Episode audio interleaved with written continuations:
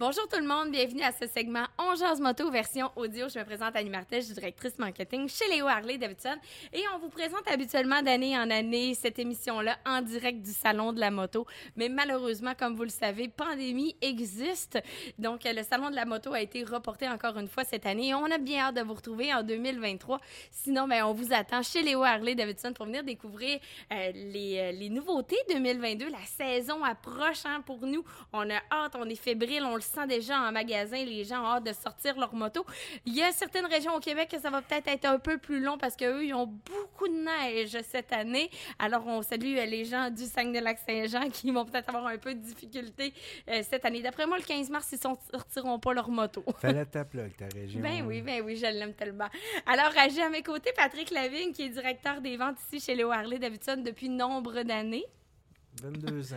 Ben, ça passe vite, hein, quand même. Quand tu regardes ça, oui. T'as blanchi à peine. Moi, j'ai à peine changé.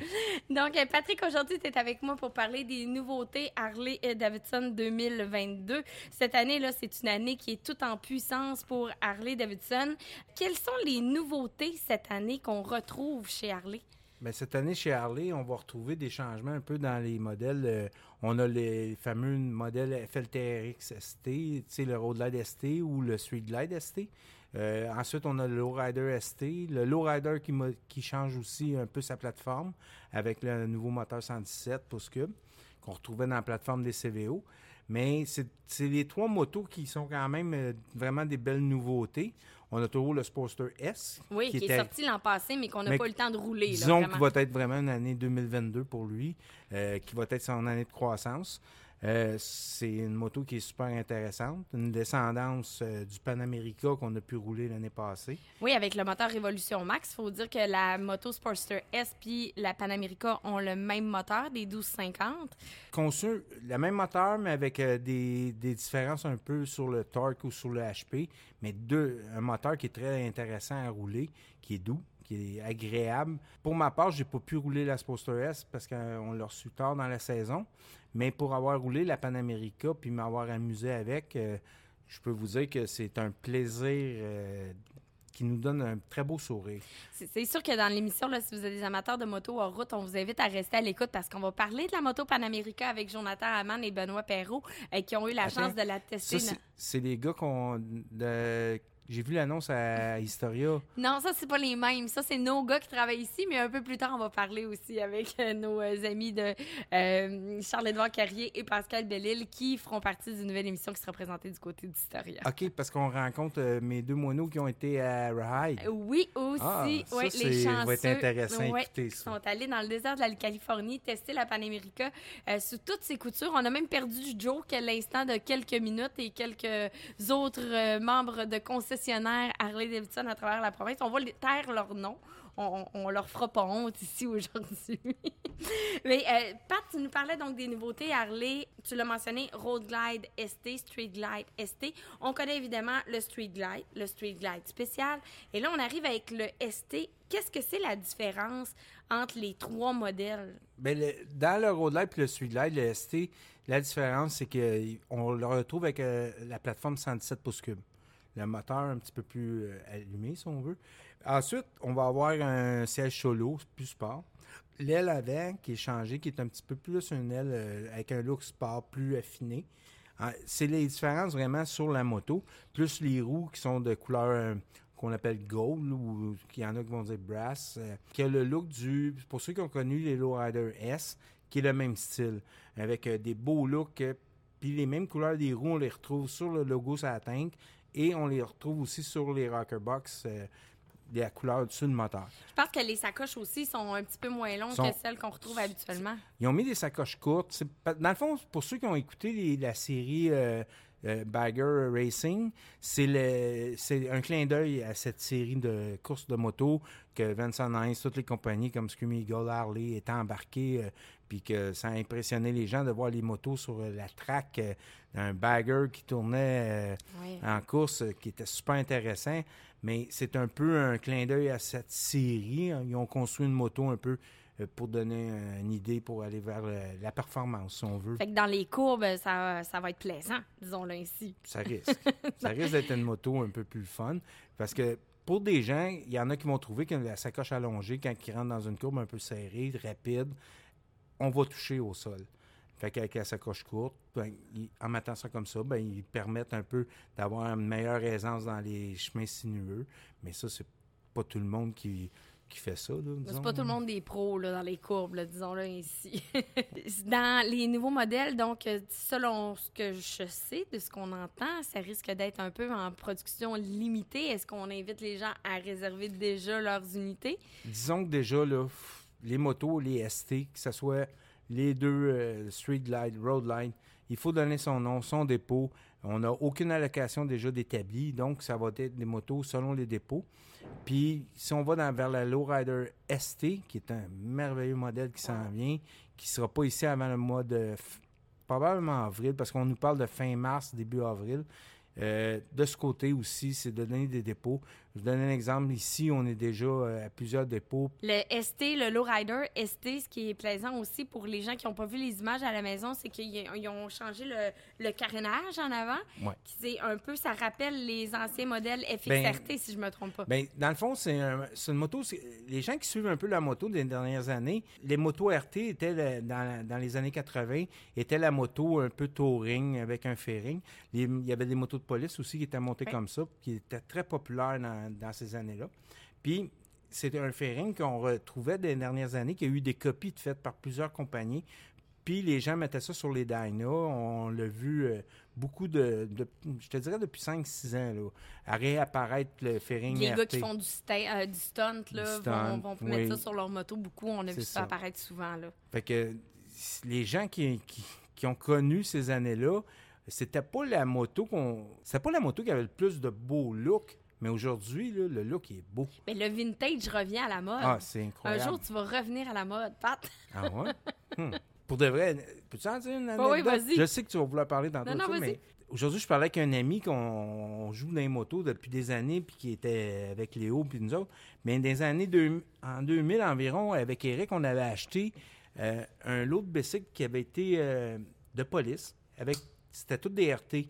On a acheté, si je me rappelle bien, il y en avait huit motos.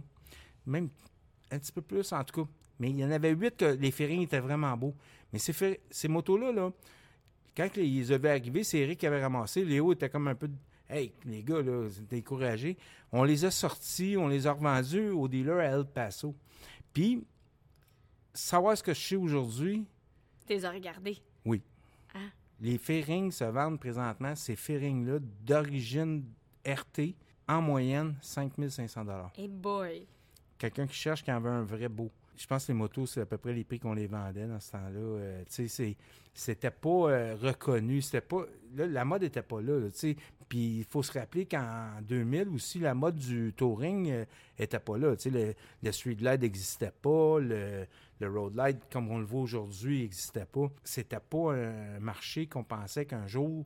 Mais aujourd'hui, c'est la folie. Là. Donc, le, le vintage revient à la mode, puis ça me fait penser, c'est pourquoi Harley aussi, cette année, en fait, en 2021, ont lancé le Revival, le- la série Icon, où ils nous promettent quelques fois par année, en théorie, des modèles du passé qui ont remis au goût du Oui. jour. C'est un peu ça, mais je te dirais, le Revival, oui, il avait un beau look euh, rétro. Le ST, quand tu le regardes, le Lowrider ST, donne vraiment le, le look.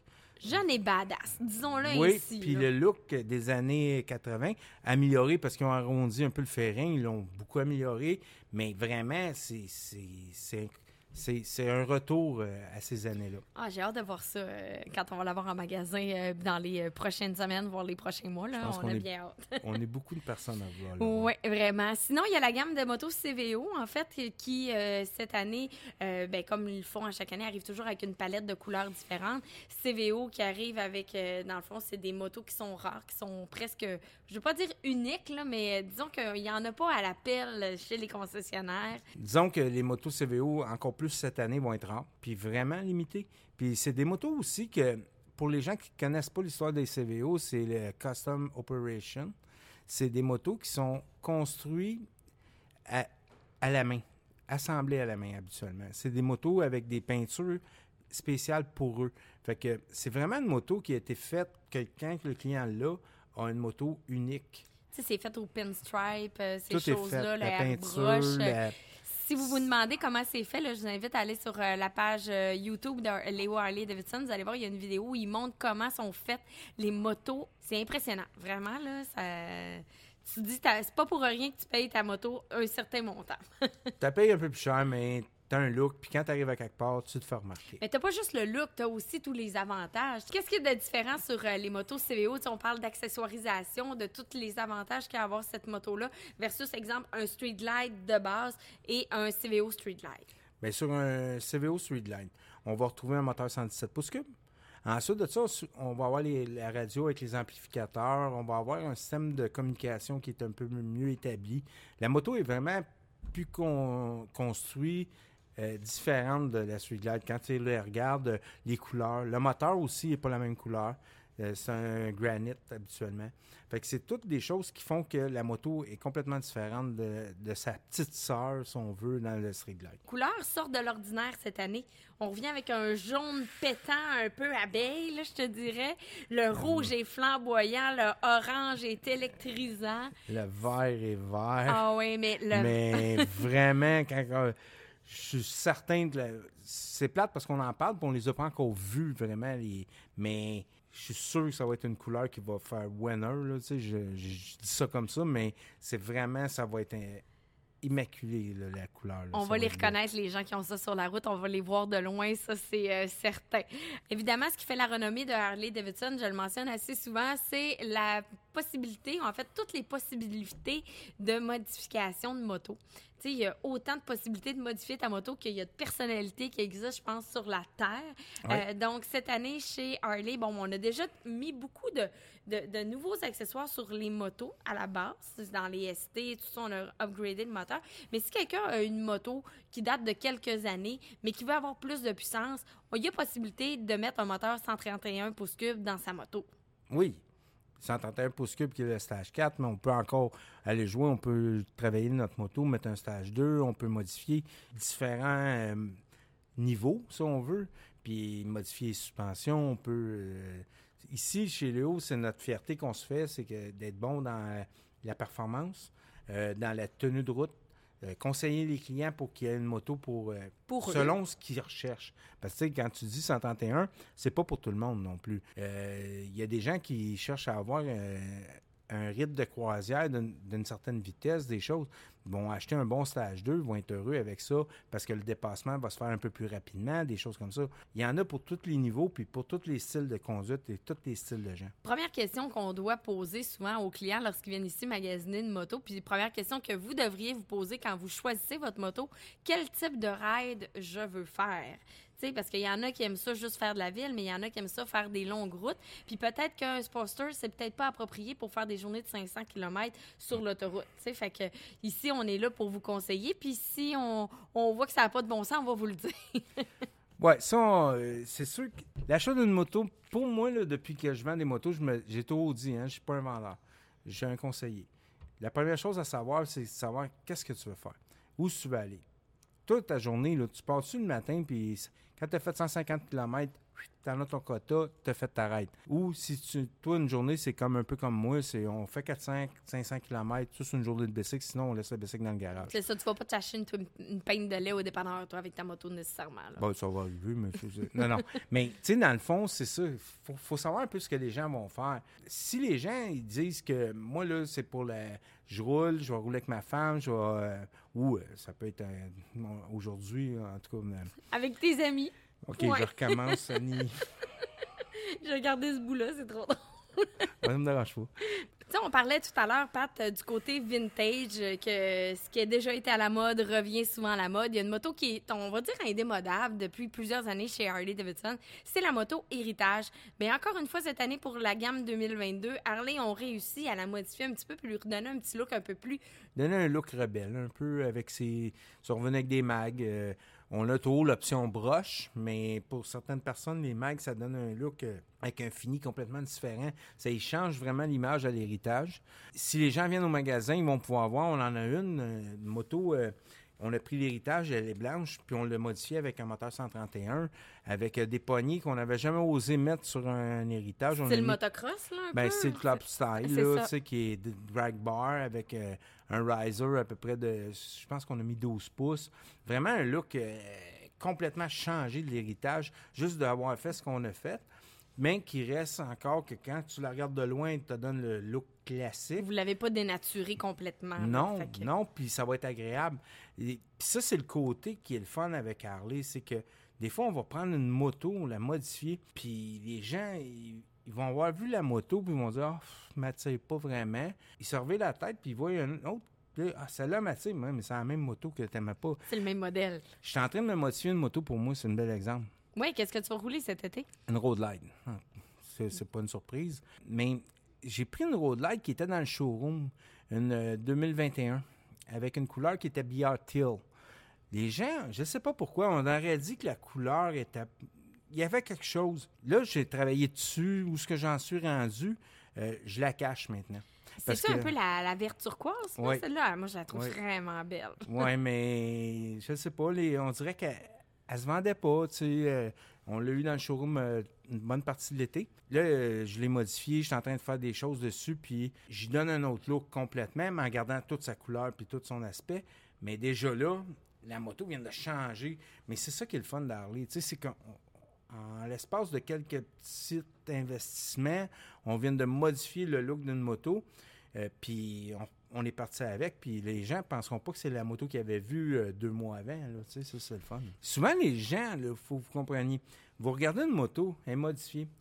Mais moi, par plusieurs fois, tu sais, les gens, ah, moi, j'aimerais ça avoir une moto comme celle-là, euh, tout ça, mais c'est cher.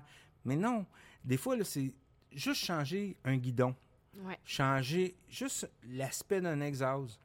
Des fois, c'est pas un investissement euh, de 10 000 là, que ça prend. là. Vraiment, avec un petit budget, on peut faire une moto qui a un- complètement un autre look que la moto que vous aviez euh, l'année d'avant. Ça, c'est... Mais je prends l'exemple, euh, Martin, mon chum, Road King spécial. Euh, L'année passée, changé ses poignées. On a mis des euh, MV Précision. Changé les lumières. euh, on a mis du smoke. Puis déjà là, il y a un petit look vraiment un peu plus différent. Puis un peu plus jeune. Puis ça n'a pas coûté une beurrée, là, non plus. Non, là. non, c'est ça. Les- des fois, on s'imagine des choses parce que c'est sûr qu'il y a des motos que, oui, les gens ont mis des fortunes dessus, mais des fois, c'est trop. Mais des fois, on arrive, on travaille sur une moto. si la personne est bien, comment on dit, conseillée, puis les bonnes choses à la bonne place, un bon guidon, euh, comme tu dis, juste des flashers. Quand tu regardes, euh, les- toutes les motos sortent avec des flashers, sont jaunes puis rouges. Mais là, si tu vas dans l'aspect ambré avec euh, du LED, mon Dieu, Tu le look de la moto a changé moto. complètement pour un petit investissement qui n'a pas été euh, une chose de. T'as pas sorti euh, 1000 dollars là. Ça, c'est le fun. C'est les côtés qu'Harley nous emmène, puis que les produits qu'on a chez Léo aussi qui nous permettent de faire. Ça, c'est vraiment agréable. En terminant, Pat, euh, je te garde avec moi parce que tu es un bon raconteur. Tu as tout le temps des bonnes histoires à nous raconter. En 2023, Harley Davidson va célébrer son 120e anniversaire. Et ça fait 120 ans que la compagnie existe, qu'elle innove, qu'elle perdure. Elle a passé au travers de des tempêtes, mais on est encore là, on est encore fort. Puis à partir du mois d'avril, déjà là, Harley vont euh, nous, euh, nous nous faire vivre des émotions fortes. Ils vont déjà commencer à mettre la table pour nous amener vers les festivités du 120e anniversaire qui se dérouleront l'été prochain euh, du côté de Milwaukee. Donc 120 ans, c'est non négligeable. Et nous, chez Léo Harley, on célèbre quand même 48 ans d'histoire, 48 ans de, passion Harley Davidson. Puis toi, sur ces 48 ans-là, t'en as fait 22 à peu près ici. C'est quand même pas super. C'est vraiment bon. Comparativement à 22 ans. mon petit set, là. non, mais moi, je suis fier de dire que, je- oui, je suis arrivé dans des- une période de début, fin des années 90. Puis aujourd'hui, ben, au mois d'avril, on va fêter mon 22e anniversaire chez Léo. Puis je m'en fais encore une fierté. Moi, je me souviens à ma première promotion ici euh, chez Léo Harley Davidson quand je suis arrivée il y a presque sept ans. Ma première promo, ça a été d'organiser ton party de 15e anniversaire ici. euh, des hot dogs dans le garage euh, pour les clients à grosse pluie battante. Et là, voilà, sept ans plus tard, ben, 22 ans, vraiment, chapeau. Puis c'est rare de nos jours des gens qui sont aussi fidèles à un employeur. Je fais une parenthèse là-dessus, je te lève mon chapeau. Toi, tu as connu l'époque de Léo Bouchard parce que des fois, les gens se demandent pourquoi Léo? Tu sais, il y a des gens qui sont nouveaux dans le monde de la moto, malgré que la légende Léo Bouchard perdure à travers le temps. Ben, il y a des gens qui se posent la question pourquoi Léo Harley Davidson? Il faut savoir que le fondateur à l'époque s'appelait Léo Bouchard. Ensuite de ça, ça a été repris par son fils, Éric Bouchard. Mais là, toi, tu as connu l'époque des, on va dire des petits mauvais garçons, là. De... C'était malcommode, un peu. On avait du fun. J'espère que t'en as encore un peu. oui, mais non, non, euh, je- euh, sérieusement, je serais plus ici là, si j'aurais pas de plaisir. Puis faire une, euh, une image à tout ça, c'est que il y a beaucoup de gens qui disent que des fois ça a changé avec le temps. Oui, ça a changé, euh, normal. La business a changé. Euh, Harley Davidson est devenu plus commercial. Moi, je suis arrivé dans les années où c'était le, rock, c'était la fin des années qui était du rock and roll. C'était les années, c'était rebelle. Là. Un Harley, c'était la personne qui était rebelle. Pour ceux qui savent pas ou qui n'ont pas connu ces années-là, c'est que, un bel exemple, Guy Lafleur avait Harley. Euh, donc, c'est le joueur de hockey qui, était rebelle, avait Harley. C'était un peu ça. Le médecin est un peu plus rebelle, un peu plus. Parce que la moto Harley était faite pour la personne outsider un peu. C'est sûr que oui, on a mis les bad boys ou des choses comme ça, comme vous dites, mais moi, pour moi, c'est pas ça. C'est vraiment, c'était un lifestyle. Puis c'est le lifestyle qui nous a amenés. Puis moi, ben, le lifestyle Harley, je l'adore. Mais moi, ce qui m'a vraiment fait accrocher à Harley, c'est Léo. Euh,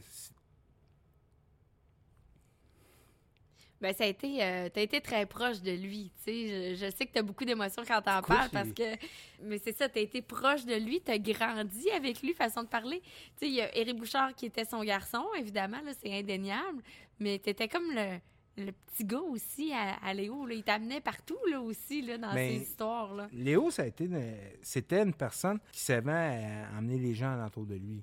Puis moi, c'est ce que j'aimais.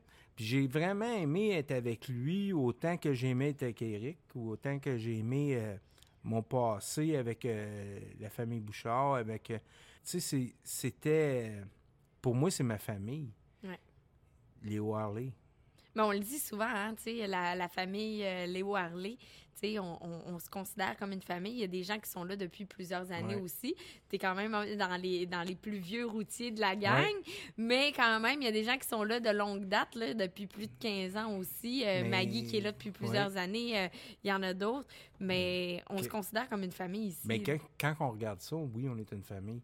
Puis si on est là encore aujourd'hui, c'est parce qu'on on se tient ensemble. On est une famille. Euh, c'est notre héritage qu'on a, moi, Maggie et les plus vieux de Léo, Ouais. qui nous avaient éduqués à être euh, familial, à être ensemble. On avait du plaisir là, à travailler, puis on en a encore aujourd'hui. Mais Léo, c'était un personnage parce que dans le sens que lui, il était un patron qui était ici à tous les jours avec nous, là, puis il s'amusait, ou s'il s'amusait pas, c'était drôle quand même. on, on avait des, des- des émotions à tous les jours avec lui, là, c'était spécial. Puis aussi, c'était le, le- le plaisir d'aller rider, d'aller- beaucoup de choses qu'on a faites ensemble. C'était le fun. Tu parles euh, de famille. Euh, oui, vous étiez une famille, le staff ensemble, mais c'était aussi particulier ici. À l'époque, là, mais je parle pas quand, au 8705 boulevard Tachereau, où on est situé présentement, mais à l'ancienne shop sur la rue euh, à Longueuil. On, le dit souvent à la blague, mais c'était vraiment ça. Puis c'est ce qui, reste à travers le temps que je me fais souvent dire que d'acheter une moto chez Léo Harley Davidson, c'était un privilège. là. Si Léo, il voulait pas te la vendre, il te la vendait pas, là. Non. Hein? Dans les années, non. La rue Verchères, c'était pas pareil. la rue Verchères, c'était, c'était un autre monde, complètement. C'était euh, euh, une shop de bicycle. Aujourd'hui, oui, euh, c'est un magasin, on vend des motos, tout ça. Mais là-bas, c'était une shop de bicycle. Puis, on était dans les années où ce que on manquait de motos. Des fois, tu arrivais pour acheter un Fat Boy noir, il y avait un bleu, puis tu voulais le noir, mais tu avais un bleu. Tu veux le noir. Non, il y a un bleu, tu n'auras pas le choix de prendre le bleu. Non, je veux un noir, mais tu vas finir avec le bleu. Il finissait avec le bleu. Aussi, des fois, Léo s'en mêlait. Le noir, c'est parce que on l'avait peut-être promis à quelqu'un ou. Non, mais c'était c'était ça. là, tu sais, les motos étaient rares. Les gens venaient par représentation. Tu sais, tu connais-tu quelqu'un? Ouais, un tel, ah, ok, c'est correct, je vais te vendre une moto. Euh, tu connais-tu quelqu'un? Non, je connais personne, mais juste le cycle là, ouais, il est vendu. mais il était pas vendu. Mais Moi, quand j'ai commencé à travailler, un moment donné, ça m'est arrivé. mais il est pas vendu. Oui, il est vendu. Ok, c'est beau, il est vendu. Mais c'est pas là que t'as fait, euh, finalement, tu l'as vendu dans la ruelle, puis que tu t'es fait pogner. Non, ça, c'est une bonne histoire. Ah oui, avec Léo. euh, puis Vous aviez assez vendu de bicycles cette journée-là. Non, mais Léo, il était tout un personnage, parce que des fois, là, il y a une- cette journée-là, euh, Eric était en, en Floride. On avait vendu des motos dans la journée, puis je pense, je suis rendu à 7 ou 8 motos de vendues. Puis il arrive deux gars pour acheter. Moto m'a appelé deux softails standards. Ouais, c'était pas compliqué, là. tu sais. Puis ça, on modifiait ça. Les roues, puis ci, puis ça. Fait que les gars, ils rentrent, ils disent, on s'en vient euh, deux softails, ouais, tel prix. Là, Léo arrive, il dit, ah non, c'est beau, on a assez vendu aujourd'hui, il est fatigué, puis tout ça, il parle pour moi, tu sais.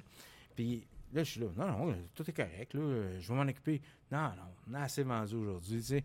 fait que, OK, c'est beau. Euh, là, moi, par en arrière, je dis au gars, euh, allez de- sur le côté dans la ruelle, je vais sortir par la porte de garage avec le pad de dépôt, parce que là, tu sais, on n'a pas le système informatique d'aujourd'hui, puis avec un pad de dépôt, pogne le cash, Léo sort. pas content. Mais Colin, les gars sont revenus le lundi quand même donner leur dépôt. Fait qu'il avait raison. Ils seraient revenus, les gars, là. Tu sais, il avait raison ce soir-là. Mais moi, je voulais tellement pas que lui perde une vente de moto. Mais lui, il était. On a assez vendu aujourd'hui, là. C'est assez. là. Va te reposer, là. Mais c'était ça. Euh, Il y a une autre anecdote que tu m'as déjà racontée, puis je pense que ça vaut la peine de la raconter. Moi, je la trouve euh, succulente à chaque fois. L'histoire des, des motos au- pour les Jeux olympiques ou l'Expo 67. Les petites motos Harley, où Léo s'est fait pogner vraiment, là, en en acheter plusieurs. Faut que tu nous racontes ça. Harley avait commandé des, des, des petits 125, là, des petites motos euh, les Jeux olympiques euh, en 76. Puis Léo, lui, est arrivé en 73. Puis Léo, pour avoir l'agence, euh, Harley avait fait tellement de, du brouhaha que des fois, il, acceptait des choses. Tu sais, il voulait pas déplaire. Mais ces motos-là, quand ça a été fini, ils ont voulu les vendre aux concessionnaires, mais personne n'en voulait parce que ça se vendait pas. Mais comme d'un pur hasard, le téléphone s'est mis à sonner pendant des semaines euh, au magasin, puis ça sonnait, puis le monde, hey, vous savez, une petite moto qu'il y avait aux Olympiques, tout ça, puis, hey, vous savez, une petite moto qu'il y avait aux Olympiques, puis là, un moment donné, Léo, lui, il répondait tout le temps, ben non, on n'en a pas, mais si, si je me souviens bien, c'était Roscoe qui était déjà là, ou. euh, Hey, là, faut appeler chez Dili. Il a appelé chez Dili, là, pour on arrête les bicycles, là. le Ils ont- monde en Il a acheté veut. l'autre bicycle. Il les a tout achetés. Parce que là, il dit, qu'est-ce que ça va pogner?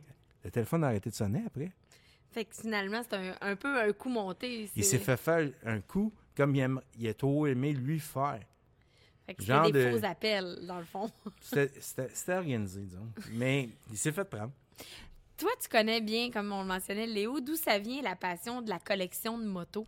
Parce que pour ceux et celles qui sont jamais venus chez Léo Harley Davidson, ce, qui, ce que les gens souvent remarquent puis veulent voir de plus près, c'est l'immense collection de motos qu'on a ici en magasin. Il y en a d'autres qui font partie de la collection de Léo, mais maintenant qui, qui est à Eric, mais qu'on a ici encore au, au magasin. Euh, d'où ça lui vient, cette passion-là pour des vieilles motos? Ça lui est venu, en fait?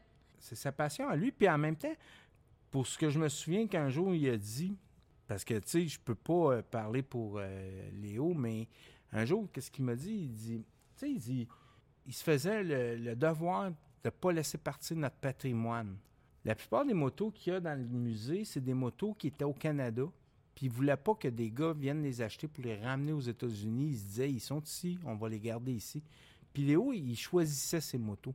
Pour la plupart des motos qu'il y a dans la collection, c'est des motos qui ont une histoire. Il y a des motos qui ont couru après pour les avoir. Il y a des motos que pendant des années, assassinaient avec un vieux monsieur qui faisait exprès, tout Bouchard, tu l'auras pas, ouais, mais moi je vais finir. Puis il finissait par l'avoir, mais ça a été ça, Léo. C'était un choix. Il n'a pas acheté des motos par un pur hasard ou des choses comme ça. Il les achetait par ce, euh, segment ou des idées qu'il avait, qu'est-ce qu'il voulait. Il y a une moto, une 49, qui est ici, là, je me souviens. Euh, L'acheteur américain qui était son ami, euh, qui était Doug, euh, si je me souviens bien, c'était la première fois, c'était à Vegas. Ils se sont astinés sur un prix. Puis Doug, il l'a manqué. Puis on parle de 5000 à peu près. Tu sais, un prix là, américain. Puis que Léo fâché. Parce qu'ils se sont pas parlé. Fait que l'autre, il n'a pas acheté. Puis ils ont perdu la moto. Ça a pris deux ans avec la moto. Ils la retrouvent, puis elle réapparaissent. Puis elle a réapparu dans un genre de soi- d'antiquité, expo, une expo ok. antiquité dans le Midwest américain. Doug appelle Léo, il dit Hey, Je viens de retrouver la moto. Puis, ça a été pas de prix, tu la jettes. Il l'a acheté, puis il est ici dans le musée. Mais cette moto-là, c'est c'est- pourquoi qu'il l'avait acheté Mais c'est une 49. C'est l'année où ce que il était plus supposé avoir de fourche à spring, c'était rendu la, la, fourche télescopique, dans le fond, qui sortait. Mais quand Harley sont venus pour mettre les sidecars après, ça ne fonctionnait pas. Fait qu'ils ont refait à peu près 100 motos avec la fourche euh, à spring, qui a donné, qui était pas supposé d'exister cette année-là. C'était fini. Fait que ça, c'est ce qu'on a ici en magasin. Elle est ici. Puis quand Léo avait fait ses recherches avec euh, ceux qui ont connu Bob, qui travaillait aux pièces, Bob, avait l'histoire par cœur de Harley dans sa tête. Puis euh, c'est impressionnant. Moi, pour avoir travaillé avec, avoir vu des choses, c'est ça va. Encore aujourd'hui, je veux une question que quelqu'un me pose puis que je n'ai pas à répondre, je vais appeler Bob. Mais cette moto-là, il en reste peut-être euh, même pas quatre, là, présentement. C'était les après-guerres, c'était des motos rares.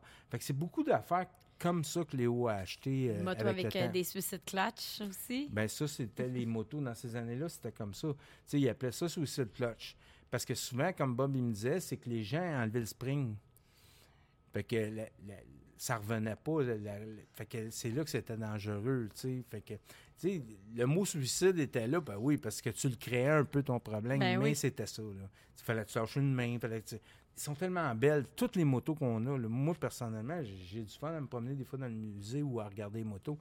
sont belles, puis on, a, on en a de toutes les années, tu sais. Des fois, on a des années 80, on a des années 40, 30. Ouais. Mais c'est une belle collection. Puis toutes les motos, à l'exception, je pense, peut-être de des années 30, là, sont, seraient toutes en état de fonctionner, là. Sont, oui, sont toutes, ils fonctionnent toutes. Ils fonctionnent toutes, là, un petit peu Dans le fond, ils sont toutes, sont toutes hivernisées pour long terme. Fait que demain matin, on a juste à mettre euh, les, toutes les tanks à gaz, ils peuvent pas rouiller, ils ont été traités.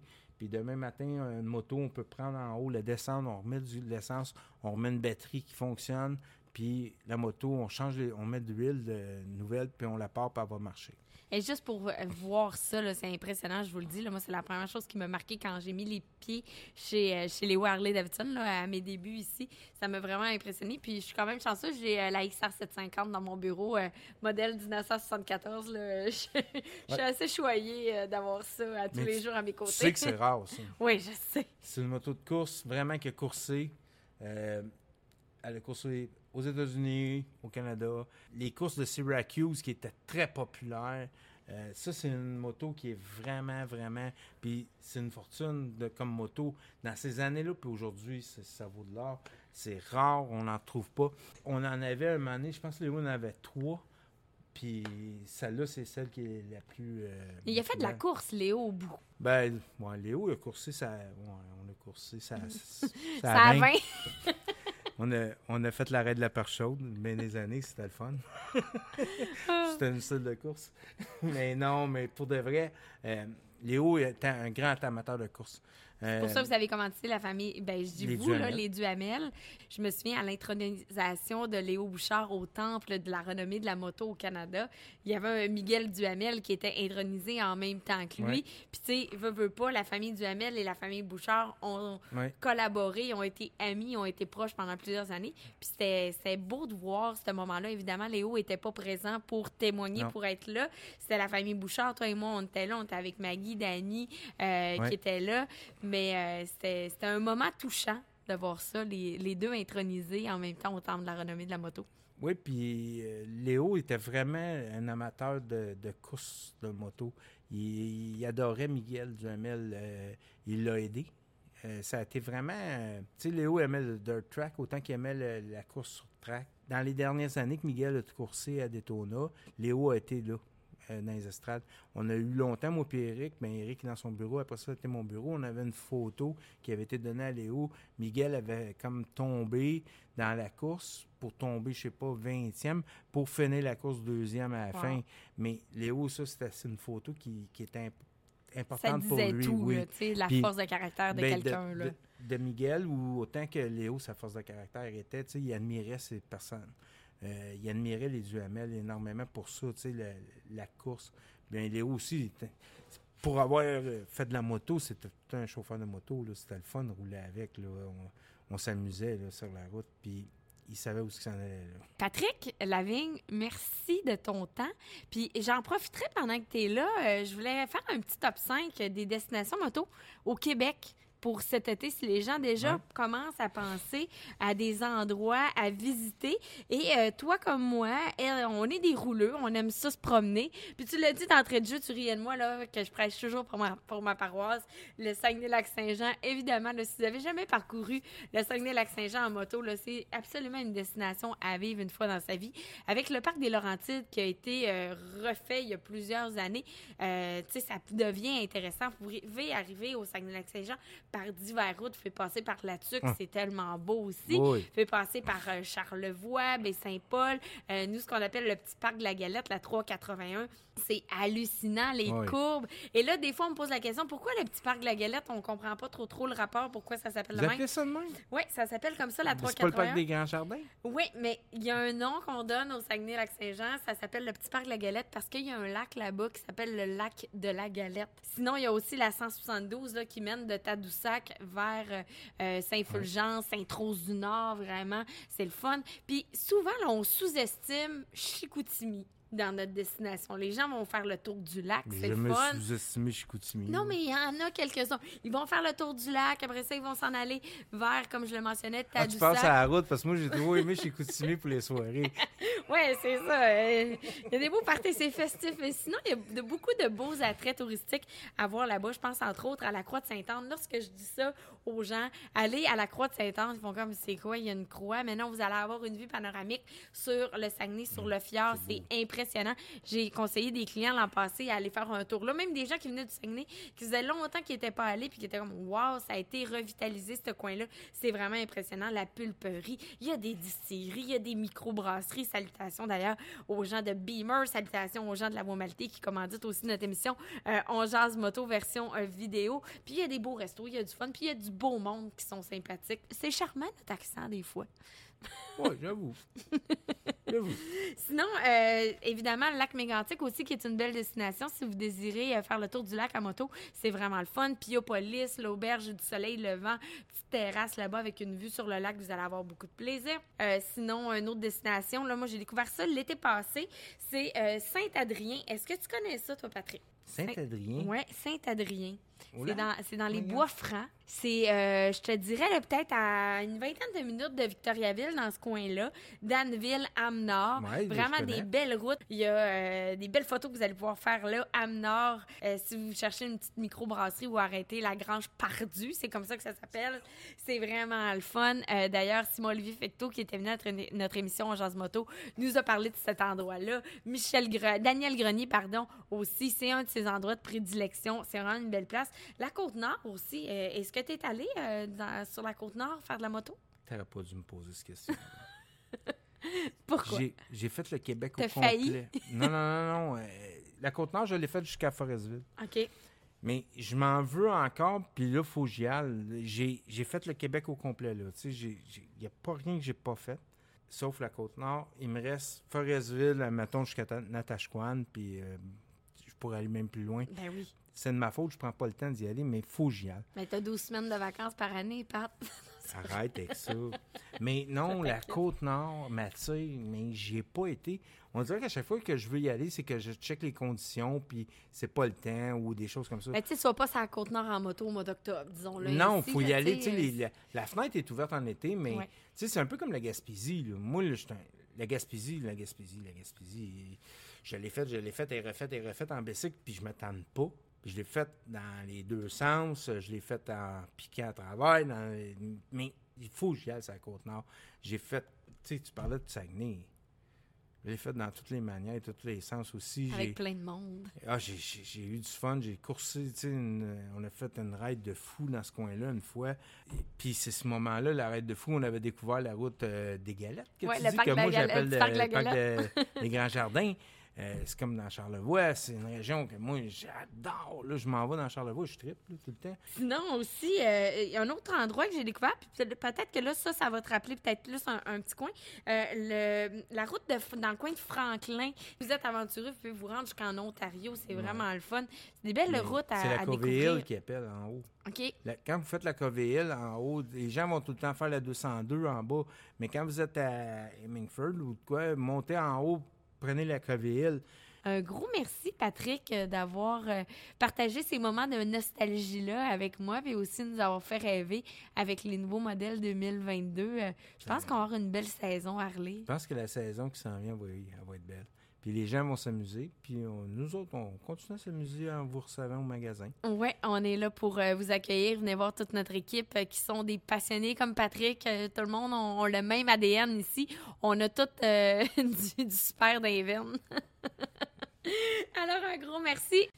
Nous voilà maintenant rendus à un segment que j'attendais vraiment avec impatience, non pas parce que je reçois mon ami Charles-Édouard Carrier seulement, mais aussi en compagnie euh, de euh, Pascal Bellil. Vraiment contente de vous avoir. Vous êtes les deux nouvelles vedettes, euh, disons-le ainsi. Vedette, D'une- ben quand oui, même. hein? quand même. Aïe, aïe, prends- aïe. Quelle entrée en la matière. Prenez le crédit d'une une nouvelle émission qui sera présentée du côté d'Historia à compter du 17 mars prochain. Ça s'appelle Nomade à moto. Vous avez une troisième mousquetaire qui se joint à vous pour cette émission-là, malheureusement, qui peut pas être avec nous, qui s'appelle Marie-Claude. Ouais. Son de Ouais, famille. Marie-Claude Boudreau. Boudreau. Ouais, Donc, du BC. Ouais, écoutez les gars, là, c'est une aventure complètement folle que vous avez faite. Euh, pour ceux et celles qui à la maison n'ont jamais entendu parler encore de cette fameuse émission-là, euh, Nomade à moto, qu'est-ce que c'est exactement le concept, Charles-Édouard? En fait, le concept, c'est parti d'une idée qui était de dire jusqu'où on peut aller, en fait, à, à quel point on peut sortir de notre zone de confort en restant au Québec, à moto. Le trajet qu'on a fait pour ça, c'est qu'on est parti de Montréal, on s'est rendu jusqu'à Radisson, donc euh, par la route Billy Diamond, on a fait un paquet de détours pour en arriver là.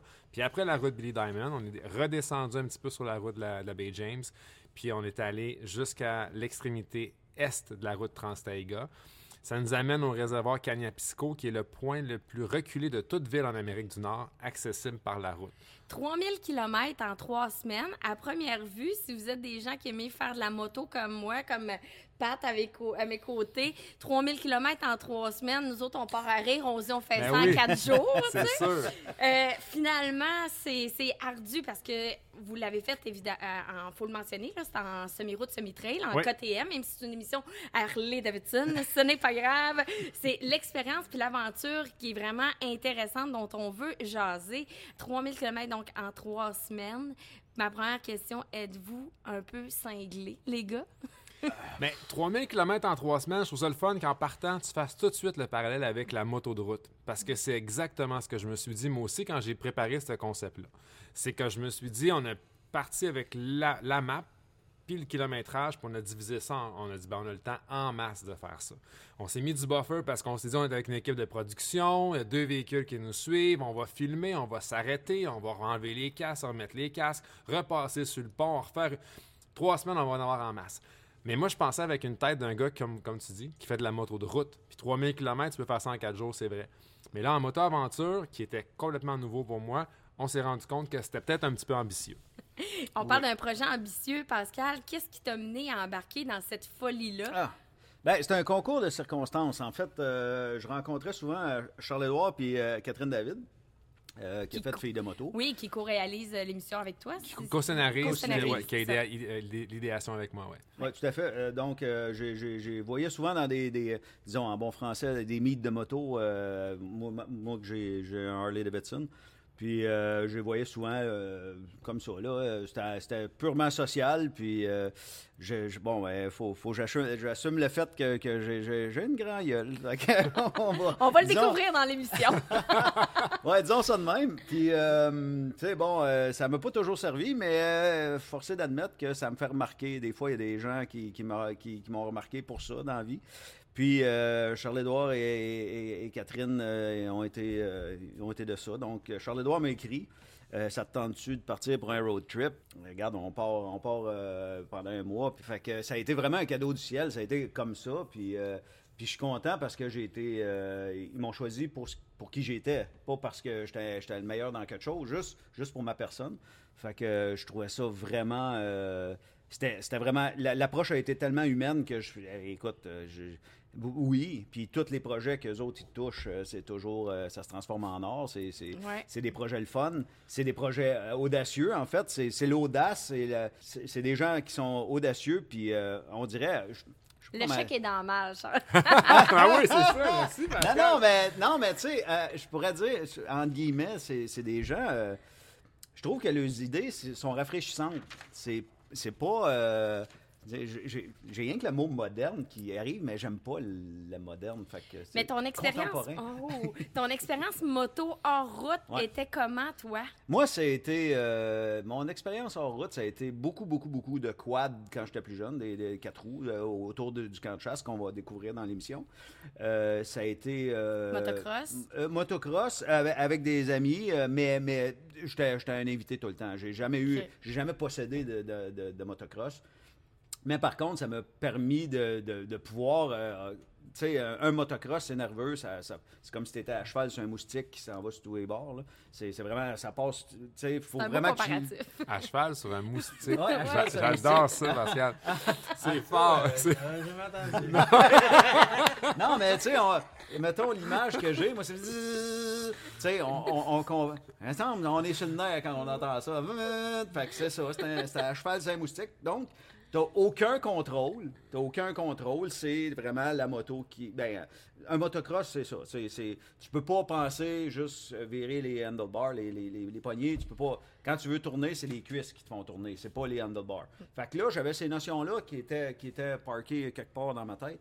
Fait que, euh, puis c'était une expérience que je- que je- je veux dire, je pouvais pas dire non, là. Je, je, je, je tripe sur la moto, là, puis la- puis l'aventure, puis le plein air, puis machin, tout était là. Tout est là pour ça. Vous aviez aussi, comme on le mentionnait d'entrée de jeu, Marie-Claude, qui, elle, est une pro de la moto hors route. là. C'est une euh, Absolument. championne en enduro. Elle fait de l'escalade. Écoute, elle a tous les talents. euh, tu sais, honnêtement, là, elle m'a vraiment impressionnée dans l'émission pour les gens qui auront la chance, puis je vous le dis, là, d'écouter ça. Et là, Charles-Édouard, je te gardais pour la fin. Ton expérience hors route était euh, légère, disons-le ainsi. Non. Fait que là, je suis content de voir que quelqu'un qui a vu l'émission, après deux émissions, conclut que j'ai une expérience légère. C'est très poli. Mais c'est pas C'est bon, c'est bon. Ça me prépare à la suite. Non, mais c'est vrai, t'avais pas beaucoup d'expérience. non, non, en écoute, on fait des route, blagues, mais hon- honnêtement, c'était aucune. J'avais pas d'expérience en route du tout. Mais moi, j'ai aimé, excuse-moi, je, je veux pas te couper, mais moi, j'ai aimé le fait que tu l'as, tu l'as Oui. nommé, ça. Tu l'as assumé. là. ouais, Ben, tu- complètement. Tu sais, pis c'est- le fun. Quand, oui, je l'ai assumé, puis en fait, c'est.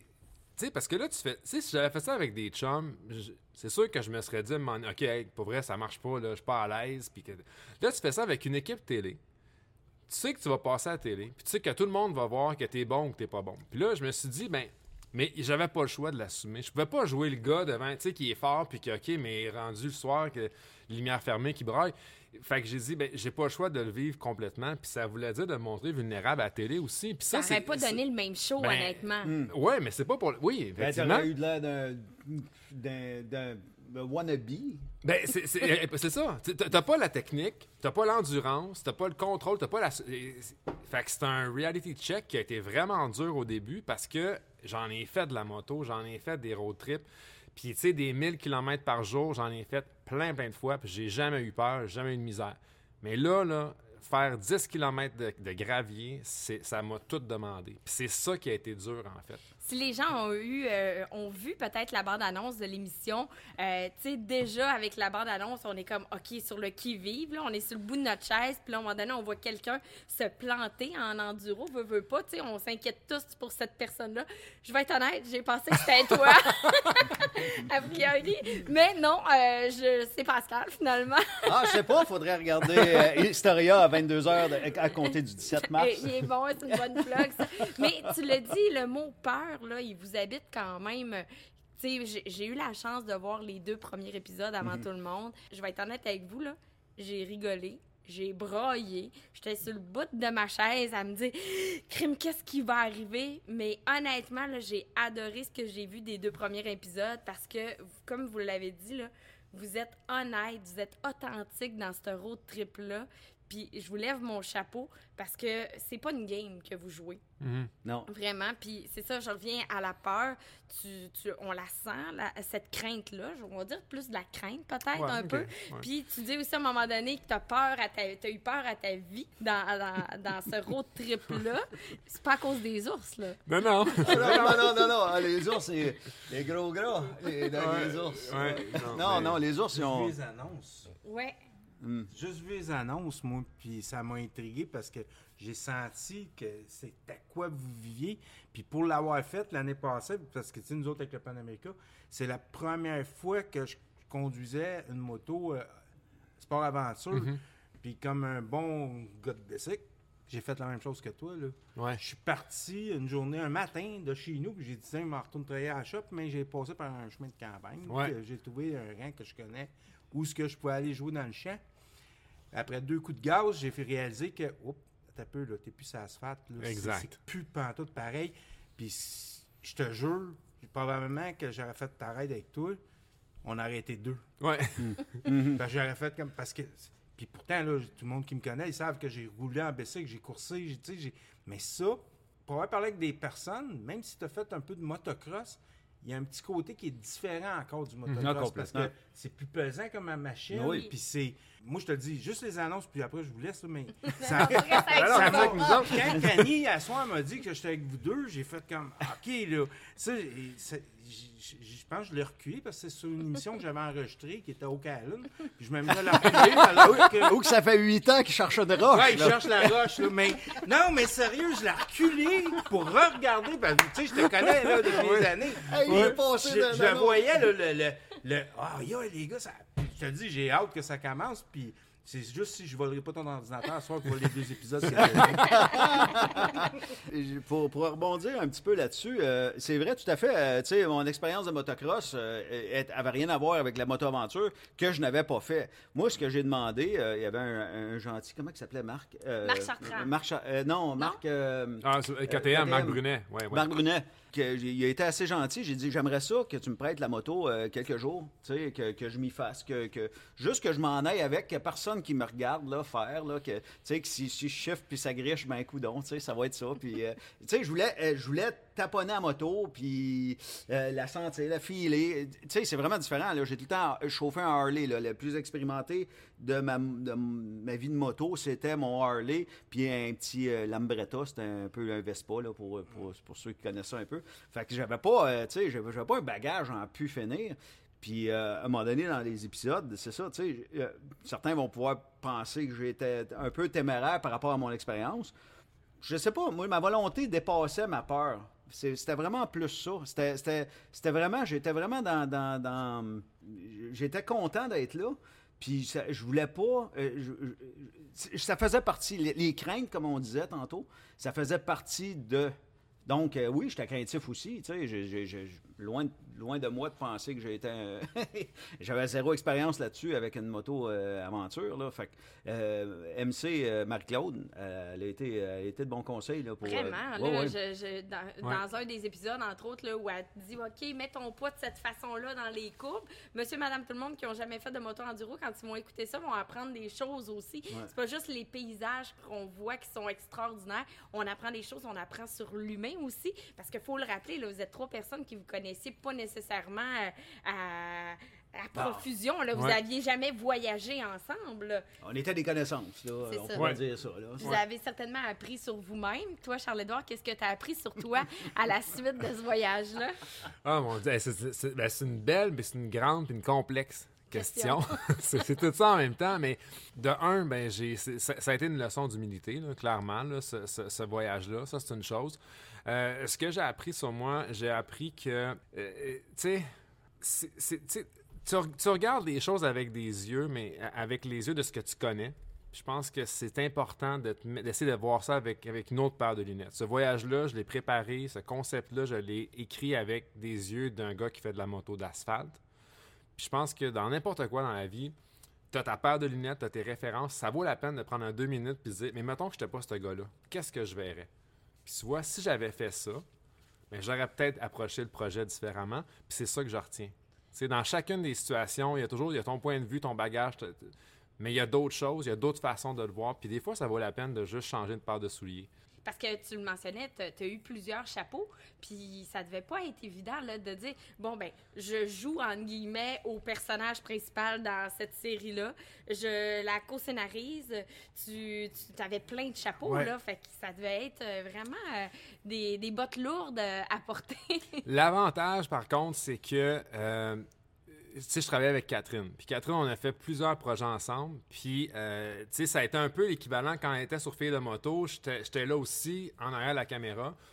Puis j'essayais le plus possible qu'elle puisse profiter de son expérience devant la caméra, puis que moi, je puisse pader le plus possible en arrière, même si on avait scénarisé ensemble. Je pense qu'elle a fait un peu la même chose. Tu sais, tout ce qu'elle a pu m'enlever pendant le voyage pour que je le sente un peu moins, puis que je le vive plus comme un personnage dans l'histoire comme Pascal Marc-Claude, elle l'a fait. Euh, puis l'équipe de, production a été super cool pour ça. N'empêche qu'il y avait quand même beaucoup de choses dans, dans, la recherche qu'on a fait ensemble, dans tous les contacts qu'on a fait avant le voyage, qu'il fallait assurer tout ça en chemin. Ça, c'est une chose. Mais je te dirais que ma principale crainte quand on parle de, plusieurs chapeaux, le chapeau qui m'a le plus stressé, je crois, c'est celui d'avoir été l'initiateur du projet qui a proposé ça à Pascal et Marc-Claude. Parce que moi, ce que je voulais pas, c'est que ces deux personnes-là qui sont parties avec moi de un, ait pas de plaisir, puis de deux, soit ralenti par moi. Fait que ça, c'était, je te dirais probablement, le, le, rôle le plus difficile que j'ai trouvé là-dedans, c'est d'être celui qui a dit Hey, ça vous tente de partir avec moi dans ce projet fou-là? Puis de les avoir avec moi 24 heures sur 24 pendant trois semaines. Puis tu parlais de l'équipe de production parce que, écoute, vous empruntez des sentiers de la TQT, la Trans-Québec Trail. euh, puis... Ouais, par exemple, au gars qui nous a loué le truck, voir qu'est-ce qu'il en pense, son expedition. D'un trail de la TQT, mon ami. Oh. Puis là, tu vois les motos qui passent dans le trail, puis vous avez des branches mm. dans la face, puis là, tu dis, ouais, mais l'équipe de prod, a suit en arrière avec un VR. Puis. Euh, une voiture, une petite Santa Fe là, que Catherine euh, conduisait. Et eh boy, ça, ça, devait être quand même euh, assez spécial d'avoir l'équipe de prod qui vous suit tout le temps. Puis moi, je fais tout le temps, quand il arrivait des pépins, des incidents avec vos motos, il me semble que si j'avais été dans l'équipe de prod, j'aurais été portée à partir à la course, débarquer du truck puis venir vous aider. Mais il fallait pas faire ça. Il fallait vous laisser vous débrouiller vous-même pour la caméra on le verra peut-être, euh, je, ne sais pas, mais tout le monde a mis la main à la porte. C'était pas une production qui était facile. Euh, à un moment donné, autant pour, euh, pour le ravitaillement, la nourriture, l'essence, tous ces petits aspects-là. Charles-Édouard parlait tantôt qu'il y avait plusieurs chapeaux. moi, là, j'ai été invité. Fait moi, j'ai aucun souci. J'ai pas de souci de bouffe. J'ai pas de souci de. Moi, je me dis que tout est padé. Mais à un moment donné, forcé d'admettre, même l'équipe de production, eux, euh, regarde, on ne se comptera pas de peur, ils sont, en train de travailler. Là. Moi, je, suis en vacances. Là. moi, je, moi, il y a quelqu'un qui m'a approché pour faire un voyage en moto, puis regarde, euh, on te prête une moto, puis il va t'amuser. C'est ça. Par contre, il y a des gens qui travaillent là-dessus. Puis il y, a des, responsabilités, il y a des comptes à rendre, il y a des, tu sais, ça a été, on a été, vraiment là, les, les caméramans, euh, prise de son, euh, euh, on avait un homme à tout faire, on avait Catherine, ben, son copain Mitch, qui était, ben oui, ben oui. cuisinier par ben, quel cuisinier, cuisinier slash chauffeur slash, go for, tu sais, je veux dire. Oui, oui, puis le père à, Catherine, la mère Catherine, la petite, Laurence, tout le monde, tout le monde, à un moment donné tout le monde travaillait dans le même sens pour avoir le même résultat. Puis la chimie, euh, Émilie qui se démenait, euh, tu sais... À la réalisation. Oui, oui, à la réalisation. Fait il y a eu une belle chimie qui s'est créée. Moi, c'est ce que j'ai vu. Le, gâteau a comme levé entre tout le monde. Euh, puis on n'avait pas le choix quelque part. Ah là, de, on pouvait pas commencer à dire Moi, je suis pas bien, puis je mange un œuf à la coque frette pas le choix. Ce qu'il faut rappeler aux gens, c'est que vous avez fait ce voyage-là en pleine pandémie. Exact. Vous étiez dans des endroits, excusez l'expression, reculés dans le trou de derrière du monde. Oui, oui. oui, oui. tout à fait. Parce que ça vient d'Annie, ça passe. ça passe. Non, mais tu sais. non, non. il y a trois habitants, un cheval puis une mouche. Moi, je sais parler aux mouches. Alors, serre les doigts. Hey, ça, c'est Je sais parler aux mouches. Mais euh, c'est ça, donc en pleine pandémie, de ce que j'ai entendu dire dans votre histoire, c'est que des fois vous arriviez tard, les restaurants étaient fermés, il n'y avait mhm. pas de nourriture, les épiceries avaient été pratiquement, les dépanneurs avaient été pratiquement dévalisés de nourriture, fait qu'il fallait apprendre à vous débrouiller, puis vous n'avez pas mangé des repas 5 étoiles à tous les soirs. Non, non, mais on a mangé du bon chili fait par Mitch. C'est ça, puis ça revient à ce que Pascal disait, puis je reviens en même temps, ça va boucler la boucle avec ta question sur justement, tu sais, s'il nous arrive quelque chose, les caméras, tout ça. Ça n'a jamais été présenté comme un show de télé-réalité. Ça n'a jamais été ça non plus. Fait quand il arrivait quelque chose, oui, il y a la prod, mais la prod faisait partie du team. Tu sais, on a jamais, j'ai jamais eu l'impression qu'on était trois avec une équipe de production qui nous observe. On est parti 10, Tout le monde. 11 Tout- ensemble. tout le monde. Puis on était les trois plus souvent devant la caméra, mais dans le projet, on était tout le monde. Ce qui fait que quand justement on arrivait, exemple, à Matagami, où il n'y a pas de restaurant d'ouvert parce qu'ils ont fermé, parce qu'ils n'ont plus de staff à cause de la pandémie, puis que tout ce qui reste, c'est quatre sandwichs au shell qui datent probablement de l'avant-veille, ben, on se regarde, ouais, c'est ça. On est, on est les 11 ensemble dans ce problème-là, puis on est les 11 à chercher une solution. Puis il y en a un de la gang, qui, exemple, qui est Mitch, qui va dire, ben moi, je vais vous préparer un chili, je m'envoie à l'épicerie, je ramène de la viande, puis on se fait quelque chose à la gang. Puis c'est ça qui était beau dans ce voyage-là. Quand Pascal dit la chimie, le gâteau Ouais. a levé, c'est ça, c'est ça qui est arrivé. C'est qu'on est vraiment parti trois devant la caméra, mais on est parti une gang, une sacrée belle gang. Ouais, puis il y avait une intelligence en arrière de ça, dans le sens que. J'espère. Non, mais ce que, ce que je veux dire, non, mais euh, en en fait, c'est une structure ou un- un- une planification qui était, qui était en fait euh, surprenante, justement. Tu sais, Mitch, il, il dit, OK, euh, il- lui, il prenait deux coups d'avance pour aller, pour aller se préparer, justement, pour que, hey, on arrive puis on a un chili chaud, là, commande, là, tu sais, une dire- douche chaude à ton chalet aussi. Hey, oui, ben oui, tout à fait. Hey, hein, puis qui, qui, qui marche avec une batterie de, de Eh, on a vu à quel point tu es débrouillard. Vraiment, j'invite les gens à ne pas manquer cette émission-là. Ça vaut euh, la peine de, de tout voir ça. Revenons aux routes, aux sentiers que vous avez empruntés. Sur tout le parcours, quelle route a été la plus difficile à votre, avis- à votre avis? Quelle Ben, portion de la route? Je- moi, je dirais que la portion la plus difficile, ça a été le- le- le- la TQT parce que c'était un sentier, c'était étroit, c'était accidenté, puis c'était au début du voyage. Fait qu'il y avait encore beaucoup d'apprentissage à faire. Je parle pour moi. Euh, c'était un sprint. Ça, c'était tough.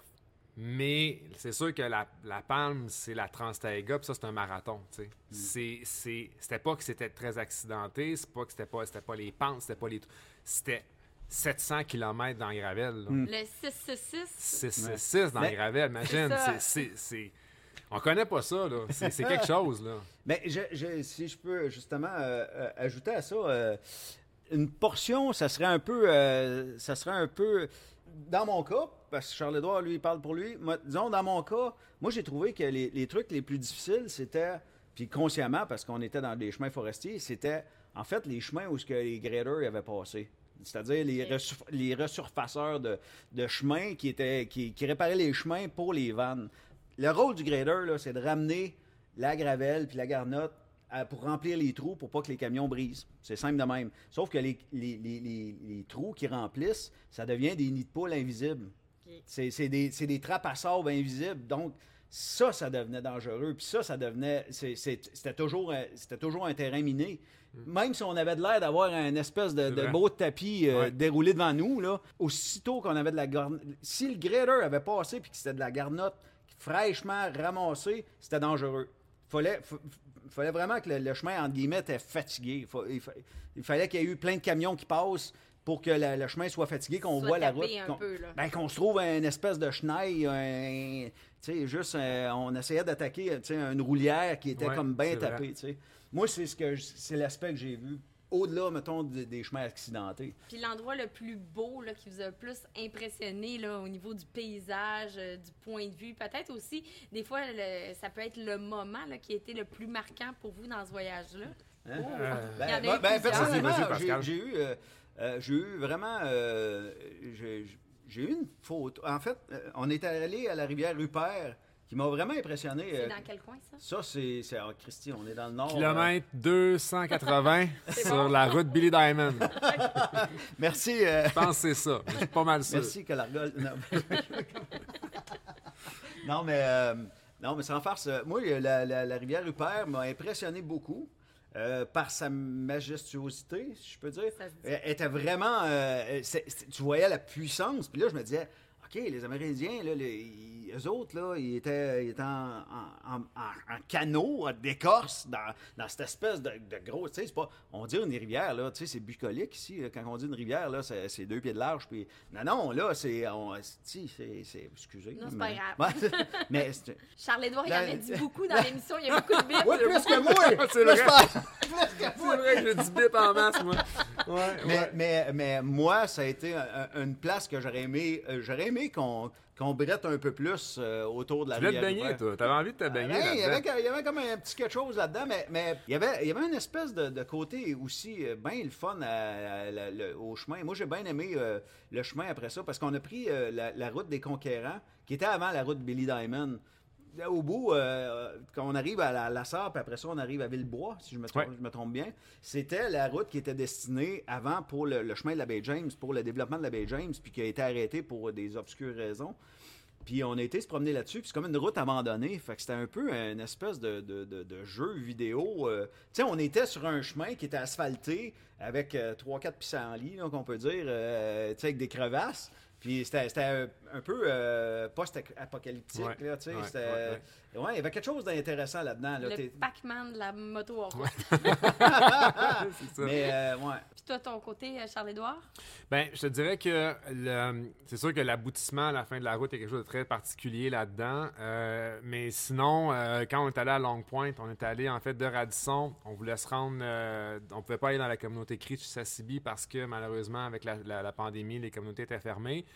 Moi, j'ai travaillé longtemps avec les CRI, fait que j'aurais aimé ça retourner puis retourner dans, dans la communauté. Par contre, on est quand même allé toucher la baie James par ce chemin-là de Long Point. euh, qui nous amène dans le fond complètement à, à l'ouest de la province, vraiment à la limite de la baie James, baie du Tson. Euh, c'est un, coin qui est magnifique. C'est, une espèce d'immense cap rocheux qui descend dans, dans la baie. Euh, c'est, de toute beauté. tu. Puis l'impression, excuse-moi, t'as Non, non, l'impression que parce qu'on est plus haut, t'as l'impression que le ciel est très très bas. Puis là, c'est- t'as comme les nuages qui se mélangent avec l'horizon de la baie James, quelque chose de vraiment fascinant. Ça, ça a été un moment fort, je pense, de, de- de- dans, dans- dans le tournage. Puis à l'aboutissement de ce voyage-là, là, au bout de vos 3000 km et quelques, vous arrivez où? Puis ça se passe comment? Quand vous arrivez, là, je sais qu'on va le voir dans l'émission, ça risque d'être chargé d'émotions, ça c'est certain. Mais c'était comment ce moment-là? Eh boy! Ah, c'est c'est dur à dire. C'est vraiment dur à dire parce que on savait que la fin s'en venait. Tu sais, on veut pas, à un moment donné, là, on, on s'informe de où ce qu'on est.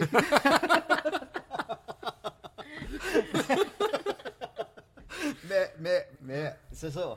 Donc, euh, moi, moi, je m'en suis sacré tout le long du voyage. Là, ce bout-là, je savais qu'on arrivait au bout. de- C'était chargé d'émotions. Non, mais, euh, mais ça a été. euh, on- mais on le verra. euh, je, je, tu sais, il y a pas. Je pense pas que. Il y, a personne qui va s'attendre vraiment à la fin. On, on, on le reçoit pas. Tu sais, on le reçoit. euh, c'était très solennel. C'était très personnel. C'était très. euh, Une, intro, une introspection Ouais. sur Ouais. soi-même, sur son voyage. Ouais, puis c'était chacun pour soi, mais on était ensemble, mais tu sais, je veux dire, c'est, euh, euh, nos petites bébêtes, nos petits trucs qu'on a pensés, puis tout ça, puis on, on vient de passer à travers ça, tu sais. C'est dur à dire euh, comment, comment l'expliquer, puis euh, tu sais, je- je- je- j'ai envie que les gens regardent la- l'émission aussi. Hey, il, est bien, pl- il plug bien ça. Ah non, il en manque pas une. il C'est bon, manque t'es pas bon, une. Pascal. non, non, mais c'est parce que, tu sais, écoute, j'ai pas envie d'être un divulgacheur. Comme Pascal dit, il y a quelque chose de très introspectif qui était. Je pense que ça nous a tous pris par surprise. Ouais. Puis Moi, j'en dis pas plus non plus. Ben, je suis d'accord avec toi, Pascal, mais il y a- il y, a quelque chose. Tu sais, c'est- c'est que c'est c'est une fin que t'attends longtemps. Fait que c'est c'est- c'est ça. On- C'est c'est vraiment dur à décrire, mais je pense que ça nous a tous pris par surprise. C'est ça que je peux dire. Ben, ça va être. euh, toi, Pat, tu t'essaierais-tu ça, un trip de même, euh, 3000 km, 3 semaines dans, dans, de la- dans des conditions de, de schnout, un peu? Seigneur, oui, j'aime. Oui, ce serait une aventure, mais quand même. Ben, toi, un gars qui a 12 Je- semaines de vacances par année, là. Ah, j'en- non, toi, euh, on check le plan de paye, Annie. Euh, non, mais, tu sais, j'ai fait un, un trip un moment donné, d'une dernière minute. J'ai parti avec des amis, puis on est descendu à Calgary, un Ouais. voyage. Puis on l'a fait quand même euh, rapidement, pour se rendre à Calgary. Ouais. Puis moi, j'étais dans ma saison de, de travail ici, fait que j'étais fatigué, puis je suis parti. Quand j'étais rendu euh, à- mon voyage, moi, il a terminé parce qu'il est arrivé un avarie, puis tout ça, à Lac-Louise, l'autre bord de Calgary, mais J'étais vidé, brûlé. euh, puis c'est de l'asphalte qu'on a mangé, mais on faisait des journées de 1200 km, des journées. Tu sais, on en a mangé de l'asphalte. Mais j'étais vidé. J'avais fait pas une erreur, mais j'étais parti, c'est un coup de tête. J'y vais avec vous autres. euh, deux jours avant, j'étais pas prévu d'aller là. Puis quand je suis revenu, j'ai réalisé, j'ai dit, Calvin, la prochaine fois que tu fais un voyage, essaie de prévoir un peu d'être prête. là. Ouais. Euh, ce serait intéressant. Euh, T'avais-tu au moins deux fait paires de bas? Là, je vous ai. Non, ça, c'était correct, mais il y a des Walmart, là. Mais là, si je vous écoute parler, là, il n'y a rien de ça. Hein? Fait que je me suis tout le temps dit, tu sais, mais là, je vous écoute. Hey, ça, c'est un voyage que tu fais pas comme que je pense. là. Euh, L'été passé, je suis parti, j'ai été faire. Puis là, ça me fait rire. Tantôt, quand vous disiez restaurant, j'ai été l'année passée avec la pandémie, faire les îles Manitoulin. J'ai tout fait l'Ontario. Ouais. Hey, on a des fois, là, mon chum, on était deux euh, en Bessic euh, puis à toutes les fois qu'il arrivait, euh, le- le- vers 7-8 heures, on se disait, bon, on va arriver. Moi, j'étais le gars qui arrive le soir, puis on s'en va au resto souper, tout était fermé. Ouais. Oui. Là, des manger des sandwichs en voyage de vacances d'été, un soir. T'avais pas de Mitch, là. Non, il, là, tu te dis, Colin, qu'est-ce qu'on. Tu sais, c'était, c'était compliqué. Mais là, vous autres, vous êtes vraiment dans le bois. Puis c'est ça, je me dis, là, je les écoute, puis ça- c'est un trip. Mais Ouais. de là à le faire, oui, j'aimerais ça, mais tabarnouche, euh, je m'y préparais. Puis euh, probablement qu'une couple de fois avant, j'irais me pratiquer avec les motos un peu. Pas faire comme Charles-Édouard, partir de même où il va. Je vais retenir cette leçon-là, mais bravo les gars. Mais tu moi, pourrais aussi, parce que je suis convaincu que Charles-Édouard le, le, le frère, le, le t'es à peu près convaincu, ben je pense. Ben, vais t'envoyer ben, mon là, chapeau, ça. Le referiez-vous? Ben moi, oui. Moi, c'est c'est même pas une question. Ouais, oui, oui, oui, oui, oui. Charles-Édouard, garage-toi pas pour répondre. Non, mais en même temps, non, ce qui me fait hésiter, c'est qu'il y a trop de routes à faire pour faire la même deux fois. Moi, c'est c'est plus ça que je me dis. Tu sais, je referais un voyage similaire avec le genre de défis, puis de- tu sais, il y en a plein de routes de gravier qu'on peut aller explorer aux limites de, de nos, de nos- de nos provinces. Puis je- oui, je leur ferai un voyage comme ça, mais, mais, mais- mais comme Philo dit, je, je le préparerais un peu plus aussi. Euh, mais encore là, préparation, tu sais, je le disais quand, quand on, a, quand on a fait l'entrevue ensemble pour la, la, la web série On Jase Moto. Préparer un voyage comme ça, c'est pas évident parce que. Puis là, je ne ferai pas la même blague, là, mais tu sais, ce que, ce que je disais, c'est que c'est pas, c'est pas des lieux qui sont très documentés. Puis c'est dur de savoir qu'est-ce qui est ouvert, qu'est-ce qui est disponible réellement. Y a-tu du gaz, y a-tu de la bouffe, tu. Fait que, puis, puis juste l'état de la route, tu sais, la route Trans-Taiga, là, c'est une route de gravier sur 666 km. C'est ça, elle change. Là, il y a du, monde qui vont dire Ah, la Trans-Taiga, moi j'ai fait ça avec mon vieux char quasiment sur trois roues, puis ça a bien été, pas de flat. Oui, mais tu peux la faire deux jours après, il n'y a, plus, les, les- les camions ont passé, le grandeur a repassé, puis là, c'est plus du tout la même route. Fait que ça, tu peux pas vraiment le préparer. Fait que tu, fais ce que tu peux, mais tu arrives là-bas, tu te rends compte que le seul restaurant qu'il y avait, ben, il est fermé, fait que là, il n'y a plus de bouffe. Tu te rends compte que l'état de la chaussée, ben, il est mouillé pendant une semaine, c'est pas pratiquant. Fait que il y, a- y a ce côté-là d'imprévu que même si tu prépares tout, tu vas avoir de la surprise quand même. Vous me donnez vraiment envie, les gars, en tout cas, d'écouter l'émission euh, jusqu'au bout, là, ça, c'est certain. Je vous félicite pour votre détermination, ça, c'est en passant, malgré Merci. toutes les Merci, embûches que vous avez rencontrées tout au long de ce périple-là. Vraiment, là, c'est le mot à retenir, détermination. Du moins, c'est ce que j'en perçois déjà après avoir écouté les deux premiers épisodes. Alors, on invite les gens à ne pas manquer ça à partir euh, du 17 mars à Historia. Premier épisode à 22h.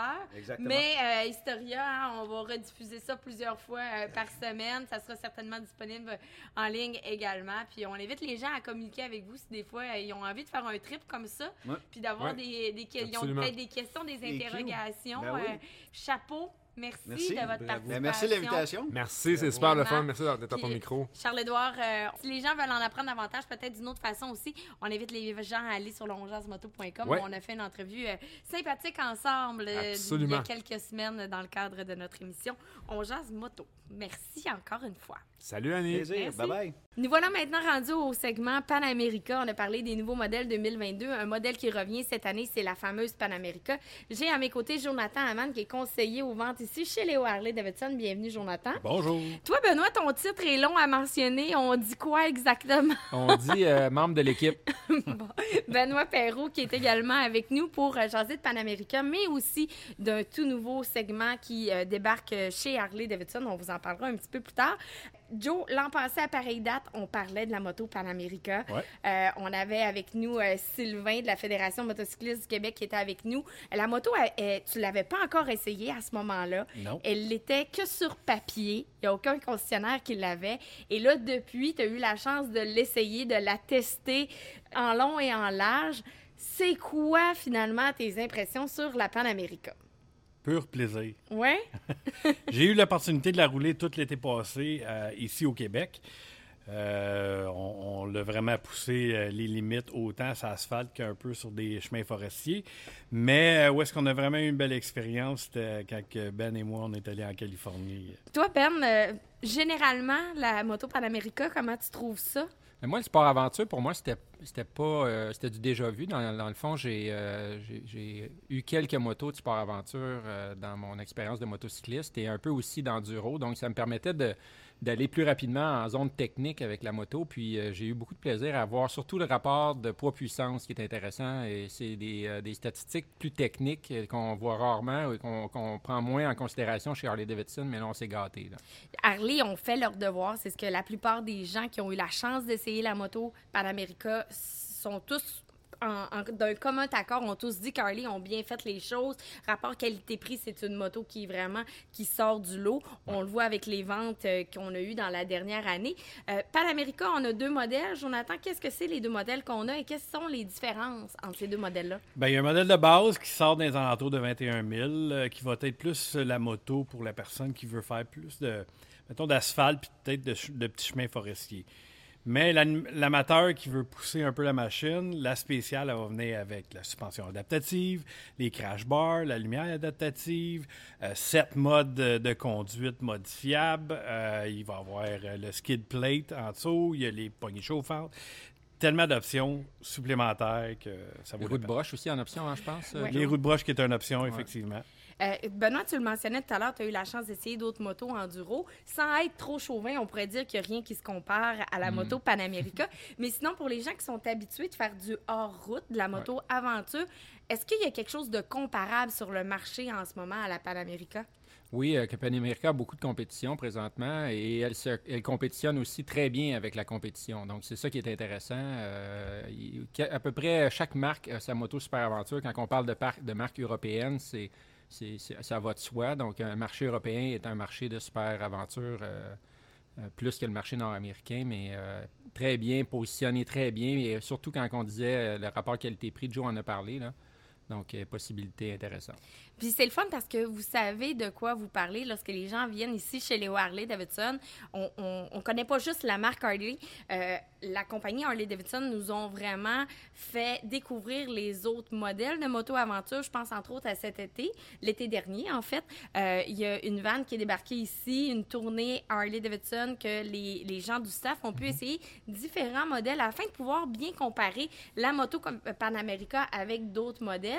Euh, C'était comment l'expérience, Joe? Toi, tu y as participé? Ouais, mais moi, j'ai bien aimé l'opportunité d'essayer justement la compétition. On a essayé des Ducati, on a essayé KTM, BMW. euh, tellement de modèles qui nous ont donné une belle aperçu euh, de ce qui est comparable, puis qui, qui a montré à quel point Carly ils ont bien positionné euh, autant confort que performance. Technologie, hein? Ouais. Ouais. Ouais. Joe, tu es notre spécialiste Panamérica. Avant d'avoir euh, la moto euh, Panamérica, Harley avait lancé un défi mondial à tous les concessionnaires qui allaient avoir cette moto-là, pour faire des défis, des, des cours, des, des activités pour bien maîtriser, ce nouveau modèle-là. Et tu es donc notre spécialiste Panamérica. Donc, si les gens ont des questions, ils se réfèrent à toi la plupart du temps. Gênez-vous pas.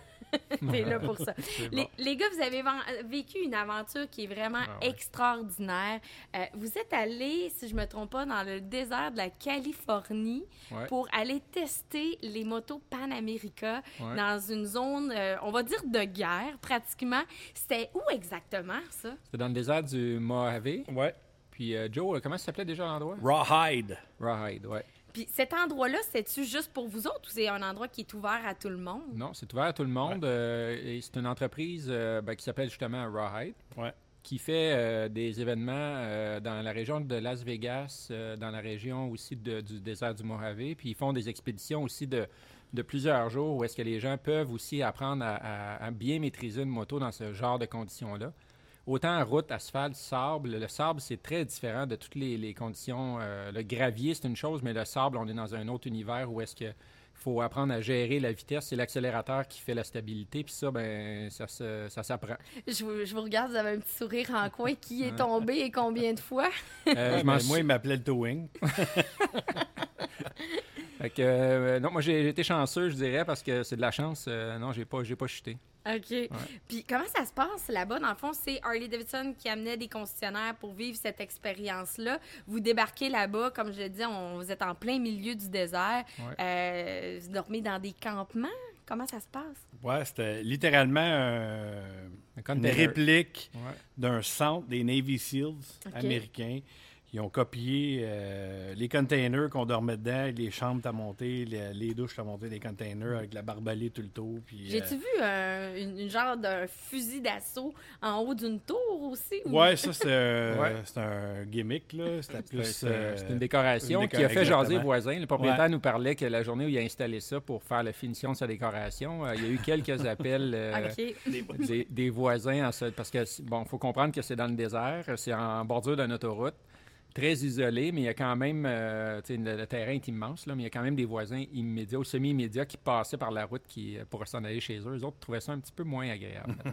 Qu'est-ce que c'est euh, la différence de rouler dans. Évidemment, on parlait du sable, là, mais Mm. c'est vraiment pas les mêmes conditions qu'on a ici. Qu'est-ce que vous avez appris davantage? Moi, j'ai été chanceux parce que c'était vraiment la première fois que, que j'essayais une moto de cette grosseur-là dans le sable. Euh, ça m'a pris une bonne journée avant de oublier la conduite sur l'asphalte puis apprendre à conduire dans le sable. Puis la meilleure façon que moi je peux décrire, c'est quoi? C'est comme faire du ski en chasse-neige. On oublie le contrôle avec les mains, puis on contrôle avec nos pieds. Puis une fois qu'on a catché ce bout-là, là, on a du plaisir. Mais avant ça, là, le réflexe d'asphalte, ben, il fait en sorte que la moto, elle tombe euh, deux, trois fois. Puis la, grande, grande différence, c'est qu'au lieu de te pencher avec la moto, ce que tu fais en- sur l'asphalte pour favoriser ton, ton centre de gravité, tu vas plutôt pencher la moto puis garder ton corps droit, ce qui fait que tu gardes un, un- un contrôle sur ta, sur ta moto. Donc, quand tu tournes vers la gauche, quand tu penches la moto vers la gauche, tu vas mettre ton poids sur ta jambe droite. Donc, il est complètement à l'inverse de, de la route. Un coup que tu as trouvé ça, comme Joe dit, un coup que tu as trouvé ton, point, ton centre de gravité, là, ben, tu, tu réalises que la moto, finalement, euh, est beaucoup moins compromettante qu'on pourrait l'imaginer malgré sa masse, parce que tout est, devient un centre bien contrôlé, puis ça se passe plutôt bien. Je veux pas dire que vous êtes des vieux routiers, là, je, je veux- mais ça fait quand même plusieurs années que vous faites de la moto. Donc, cette expérience-là vous a appris à ce que je peux comprendre. là. Vous avez appris beaucoup de choses. Est-ce que vous conseillez peut-être aux gens qui sont nouveaux ou même des gens qui ont beaucoup d'expérience, qui se lancent du côté de la moto aventure, à peut-être prendre des cours de perfectionnement? Peut-être pas. on n'a pas tous les moyens peut-être de se payer un, un road trip en Californie pour, en moto, mais ici au Québec, je sais d'entre entre autres que Rail d'Aventure offre ce type de forfait-là. Ouais. Est-ce que vous pensez que ça peut être une bonne suggestion à faire aux gens? Quelqu'un qui a l'intention d'aller faire du hors-route en proportion de 50 et plus, euh, c'est un must. Ouais, parce que ça devient, ça devient sécuritaire pour. euh, c'est une question de blessure euh, quand même qui pourrait être importante, que ce soit surtout au bas du corps. là. Puis on néglige souvent ce- cette réalité-là. Petit aparté, hein, on a maintenant aussi une collection de vêtements Panamérica Ah ici, vêtements aventure, Ouais. à la boutique chez Léo Harley Davidson. Et d'ailleurs, il y a des nouveaux morceaux, des nouveaux euh, vêtements qui vont être ajoutés à la collection dans les prochaines semaines, voire les prochains mois. Alors, peu importe le style de moto que vous avez, là, vous pouvez venir vous équiper ici. Vous serez euh, conquis. C'est vraiment ex- super beau ce que j'ai vu euh, des nouvelles collections. là. Je vous dis ça euh, comme ça pour euh, attirer votre attention, mais c'est vraiment des, des vêtements faits de qualité exceptionnelle. C'est avec la compagnie Rivet que ça a été fait. En effet. Alors, euh, On a eu la chance de les tester, Joe et moi. On était Ouais. équipés euh, de la tête aux pieds en, en stock Harley. Puis euh, malgré la grande température, il faisait chaud. C'était sec, mais il faisait chaud. Euh, Il n'y a pas une fois où on, on jugeait qu'on était trop équipés euh, pour les conditions dans lesquelles on était. Fait qu'on n'a pas. On, on a, on a gardé nos, nos vêtements sécuritaires tout le long de notre expérience. Ouais, puis l'armure euh, d'un pantalon puis d'un coude, euh, très efficace. c'est bon, ça. Mais ils t'ont perdu, je pense, Jonathan, un petit non, peu dans pris le détour. désert. Ah, t'as pris un détour, d'accord, d'accord. Panamérica, donc, si les gens sont intéressés à en apprendre davantage sur Mhm. ce modèle-là, on- je sais qu'on en a une ou quelques-unes d'occasions en magasin, sinon Moto 9 2021. Qu'est-ce qu'il y a comme nouveauté en 2022, pardon, euh, pour les motos Choix de Panamérica? couleur, écran Ouais. plus grand? C'est ça. Le, ben, le, le fond de l'écran qu'ils ont euh, modifié pour que Ouais. ça soit plus visible, surtout au soleil, puis euh, ouais, les options de couleurs. Sinon, euh, comme dans tous les modèles de moto Harley-Davidson, il y a une panoplie de modifications qu'on peut faire, mais on peut ajouter des accessoires sur euh, Mhm. la moto Panamérica. Quand on parle des sacoches de côté, le tour pack de, de moto euh, Panamérica, on a ajouté une nouvelle béquille aussi pour 2022 dans les accessoires qui sont possibles à être modifiés. Ouais, les lumières, euh, justement, on a une en magasin une spéciale qui est équipée avec des roues de broche, euh, des valises pour monter différentes options qu'on qu'on pourrait rajouter. Alors, euh, beaucoup de choses qu'on peut faire avec la fameuse moto Panamérica. Ouais. Euh, messieurs, cet été, est-ce que vous allez rouler en Panamérica dans une trail quelconque? Je n'ai une en commande. je, dis, je dis ça, je dis rien. Toi, de ton côté, Joe? On va avoir un démo. Ah, bon. Merci beaucoup, messieurs. Je vous garde avec nous. Je fais une petite parenthèse. Si euh, vous tripez Harley-Davidson, puis que vous avez envie de vous joindre à notre belle grande famille Léo Harley-Davidson, on a quelques postes à combler. J'en profite pour euh, mentionner le tout. On cherche des mécaniciens de moto. Donc, ça vous tente de travailler avec notre, équi- notre équipe de techniciens. On a deux postes à combler. On est vraiment une gang tripante. Hein, Jonathan, euh, chez Léo Harley, tu serais mal pris de dire le contraire. Oui, plaît. Effectivement. Donc, euh, on vous invite à aller sur le leoharley-davidson.com pour euh, envoyer votre candidature. Sinon aussi, du côté de la boutique, on cherche quelqu'un pour euh, nous donner un coup de main à temps partiel. Alors, si ça vous tente de vous joindre à notre belle équipe et que vous êtes un passionné du monde de la moto, ben let's go, joignez-vous à nous. Benoît, Oui. euh, je t'ai invité non seulement juste pour parler de la moto Panamérica, mais aussi d'un tout nouveau segment euh, qui est le vélo électrique chez Harley-Davidson. Là, je le sais, là, messieurs, mesdames à la maison qui nous écoutez, ne faites pas le saut, ne perdez pas connaissance. Oui, Harley-Davidson sont rendus avec des vélos électriques de la gamme Serial One. Je sais que c'est pas naturel pour les gens de venir magasiner ce type de produit-là dans un concessionnaire Harley-Davidson, mais il y a toute une suite logique avec cette direction-là qu'Harley prend. Il y a quelques années, bien évidemment, on a lancé la moto Livewire. Ensuite de ça, on a eu les petits vélos électriques Harley-Davidson pour les enfants. Et euh, il y a quelques années, du côté des X Games, euh, on a présenté un scooter électrique. D'ailleurs, je vous invite à aller voir la vidéo sur euh, la page YouTube de Harley Davidson. Euh, Vous allez voir ça, c'est euh, super plaisant. Donc, il y a vraiment une volonté d'électrification des véhicules du côté de Harley. Et Benoît, t'es pas juste un gars de moto, t'es aussi un gars de vélo et pas juste un gars de vélo du dimanche, petite proma- promenade au bord de l'eau. C'est un peu plus sportif ce que tu fais comme aventure vélo. Alors, c'est pour ça que je t'ai invité à venir un petit peu démocratiser ce segment-là pour Ouais. Harley. Toi, à la base, quand tu as appris que Harley Davidson se lançait dans les vélos électriques, quelle fut ta réaction? Ben, je commençais par appeler euh, notre directeur des ventes, euh, Patrick, pour lui annoncer qu'on allait avoir euh, 25 vélos électriques en inventaire. Après un long euh, silence, euh, j'ai compris qu'il était très motivé par mon projet. Puis finalement, euh, avec un peu de recul, je pense qu'il est bien content parce que ça amène un nouveau segment dans notre business. Il faut comprendre que le vélo électrique, on parle, on parle pas de vélo, mais on parle de mobilité. Euh, il y a une grande différence entre le vélo sportif et le vélo électrique. Et ce qui est le fun, c'est qu'il y a possibilité de faire euh, aussi un, caractère sportif avec un vélo électrique. Ce que ça a comme grande capacité, c'est euh, une assistance. Donc, il faut comprendre que ce n'est pas un vélo qui va avancer tout seul, c'est un vélo qui va être d'assistance électrique. Donc, ce n'est pas une poignée des gaz comme une moto. On pédale et puis il va aller doubler notre effort, par exemple. Il va doubler notre force pour euh, nous donner un support qui va être selon la vitesse qu'on va vouloir aller. Ce vélo-là peut atteindre un vélo de, une vitesse de 25 km/h. euh, c'est quand même très bien, en fait. C'est de- pas négligeable. Oui, exactement. Pour les vélos électriques Serial One, le rapport qualité-prix versus euh, ce qu'il y a sur le marché, est-ce que c'est quand même comparable? Euh, oui, absolument. On est vraiment dans- on est bien positionné par rapport au prix. Il faut comprendre qu'un vélo électrique, c'est, ça n'a pas pour but d'être un, un bien euh, économique. Si vous achetez un vélo électrique à très faible prix, attendez-vous à avoir un très faible rendement. Euh, le Serial One est un vélo de qualité et puis il se positionne bien. Je dirais même qu'il se positionne euh, un peu en dessous au niveau des prix par rapport à la compétition. Et c'est pas surprenant de voir des vélos électriques euh, qui dépassent le 10 000 On n'est pas là. là. Fait que, euh, et puis l'autonomie et puis les, les- les- les- les- les détails techniques du vélo euh, sont adaptés à sa fourchette de prix. Puis au niveau de l'entretien, puis évidemment, là, on a un problème avec notre vélo. C'est pas comme si qu'on va chez monsieur cycliste qui vend des vélos à l'année longue. Les gens viennent nous revoir ici en concession, puis on s'occupe de, de leur vélo, de leurs problèmes. Là. Évidemment, il n'y a pas de changement d'huile à faire sur le vélo.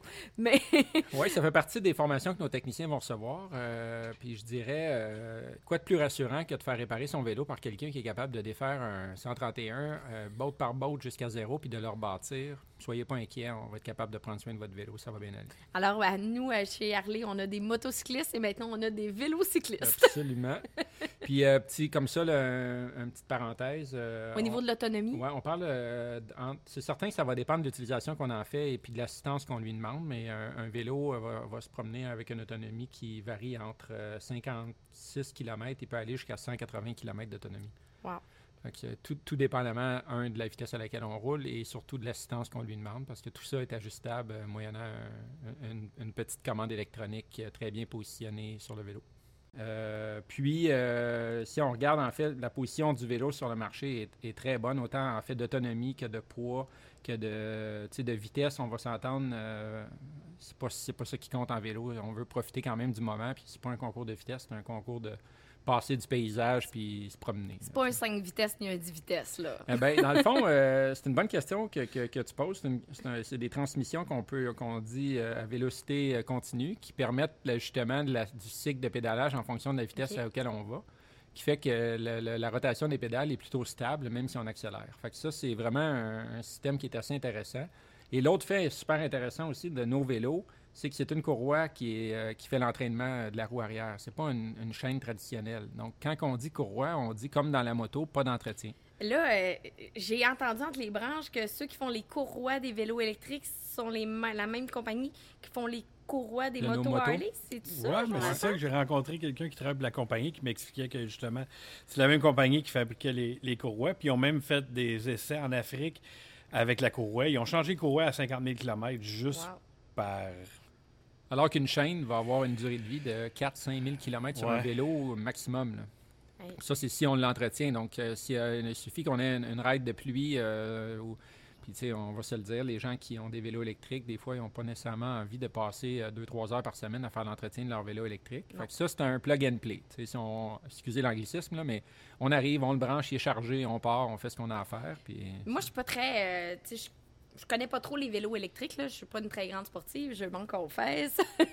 Mais euh, quand même, ce que j'ai remarqué, puis les commentaires que j'ai eus, c'est que la batterie est positionnée différemment que plusieurs autres modèles qui sont disponibles sur le marché. Oui, dans le fond, nous, elle est, euh, est incluse au niveau du cadre, donc elle n'est pas sous le cadre, donc elle n'est pas sous le vélo, euh, donc elle est plutôt protégée des intempéries. Donc c'est un vélo qui a été conçu pour être un vélo électrique. Il y a trois modèles, donc on a trois modèles. On a le Rush, euh, le Rush à cadre ouvert, puis on a un, un- un qui porte mal son nom qui s'appelle le Moche, mais il n'est pas moche. Il faut juste Non. comprendre qu'il porte un nom anglais qui que nous, on, aurait tendance à dire que c'est pas un bon choix, mais Moche, euh, c'est un bon choix de vélo. euh, c'est l'entrée de gamme, donc le plus abordable pour nous. Mais honnêtement, ils sont très beaux. Je vous invite à venir euh, ici en concession les voir. On en a mis quelques modèles sur le plancher. Et chacun de ces vélos-là ont de différentes couleurs, soit pour monsieur, madame, mais aussi de différentes grandeurs. Ce qui est le fun du rush à cadre ouvert, c'est que pour euh, la, la dame en robe, euh, on, on, on peut enjamber le vélo par l'intérieur au lieu de par l'arrière, ce qui fait que ça devient un beau vélo de ville avec euh, des supports qui nous permettent de faire des petites courses locales. Donc pourquoi prendre l'auto euh, pour aller au IGA qui est à 2 km quand on peut prendre un beau vélo avec, euh, en toute sécurité? Mais je trouve que c'est vraiment une belle alternative, honnêtement. Là. Euh, chapeau, là, puis comme je l'ai dit, je veux pas être chauvin, mais chapeau à Harley Davidson d'avoir emboîté le pas, d'avoir osé faire ça. Puis Ouais. au niveau du look, c'est sûr qu'on est à l'audio, vous pouvez pas le voir, mais allez sur le site de leoharleydavidson.com, vous allez pouvoir les voir. Ils sont allés un petit peu là, avec le petit côté euh, vintage des premiers modèles de moto des années 1910 de Harley Davidson. Donc, euh, vous allez retrouver ce petit côté euh, authentique là, tout en finesse euh, vintage dans les vélos, mais en étant tout à fait très moderne.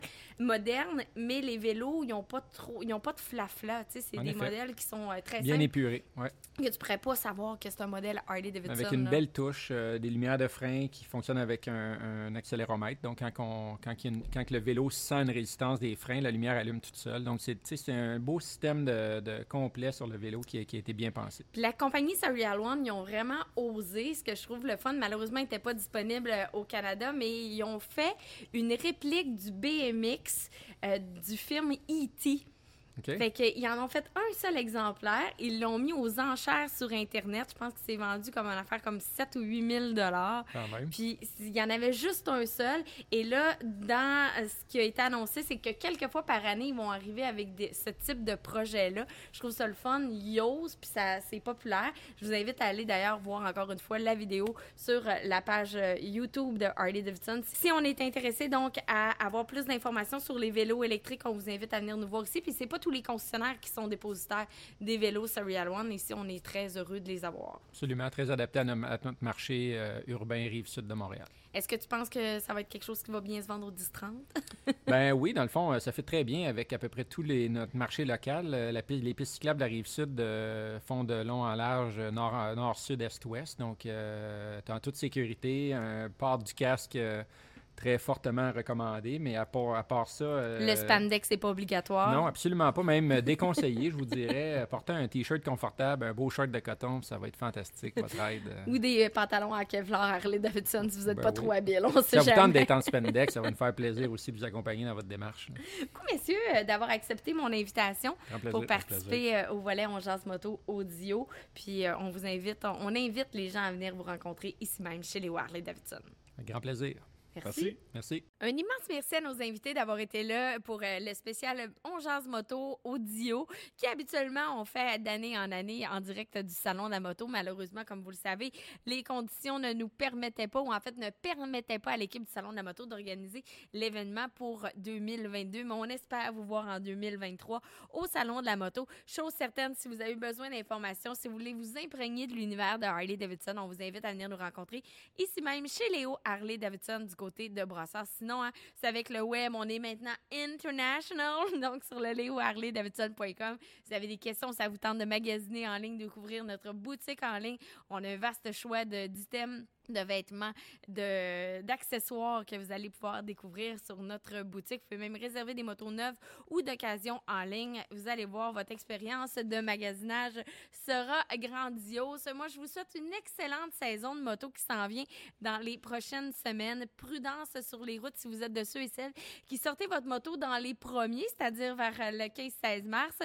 On veut euh, vous avoir en un seul morceau pour cette belle saison qui s'annonce où là, la vie va pouvoir reprendre son cours, du moins. C'est ce qu'on espère ici chez les Harley Davidson, mais aussi un petit peu partout. On vous invite à participer à nos événements qu'on organisera tout au long de la saison de moto. D'ailleurs, ne manquez pas le 23 avril, je l'annonce en primeur, Café Rencontre, première activité de l'année où vous êtes invité à venir en moto, mais sinon à pied, à vélo, en auto, peu importe. C'est le rassemblement des motocyclistes. On organise cet événement-là d'année en année où c'est comme la première sortie, la première activité de motocyclistes sur la rive sud. Et euh, c'est toujours bien intéressant. On aura plusieurs surprises pour vous. Et si vous désirez en apprendre davantage sur euh, les clubs de moto Hog, on vous en parle souvent. Vous voyez ça souvent apparaître dans les magazines de moto, les clubs de moto Hog, Hog International. Mais ensuite de ça, vous pouvez adhérer à un chapitre Hog. Et nous, chez Léo Harley Davidson, on parraine le chapitre Hog Montérégie le 5 mars prochain. Donc, dans les prochains jours, venez ici chez Léo Harley Davidson de 10h à midi. L'équipe du euh, chapitre Hog Montérégie seront présents sur place pour ceux et celles qui veulent peut-être renouveler leur adhésion. Mais sinon, si vous avez des questions, vous voulez savoir qu'est-ce que ça fait les Hogs, ça mange quoi? En hiver? Ben, l'hiver, ça mange la neige, mais l'été, ça mange l'asphalte. Je peux vous le dire, des rouleux, des gens passionnés qui vont partager avec vous leur amour, leur passion pour la moto, un peu comme nous, on le fait chez Léo Harley Davidson. Et si vous êtes nouveau dans le monde de la moto, puis des fois, on le sait pas trop trop, hein, tu sais, où aller, sont où les belles routes au Québec, en Montérégie, ben, en adhérant au chapitre, ben, tous les week-ends ou presque, il y a des rides qui sont organisés et vous allez pouvoir suivre le groupe et découvrir vraiment notre Québec d'une façon totalement différente. Et rouler en groupe, c'est toute une expérience, je peux vous le dire. Alors, un gros merci tout le monde d'avoir été à l'écoute. On se retrouve chez Léo Harley Davidson. Vous faites toujours venir nous voir. Et si vous désirez poursuivre votre aventure, je vous invite à aller sur le onjarsmoto.com. Vous aurez accès à du contenu vraiment le fun qu'on a euh, produit depuis deux ans avec plusieurs artistes qui sont des passionnés de moto. Alors, rendez-vous sur le onjarsmoto.com.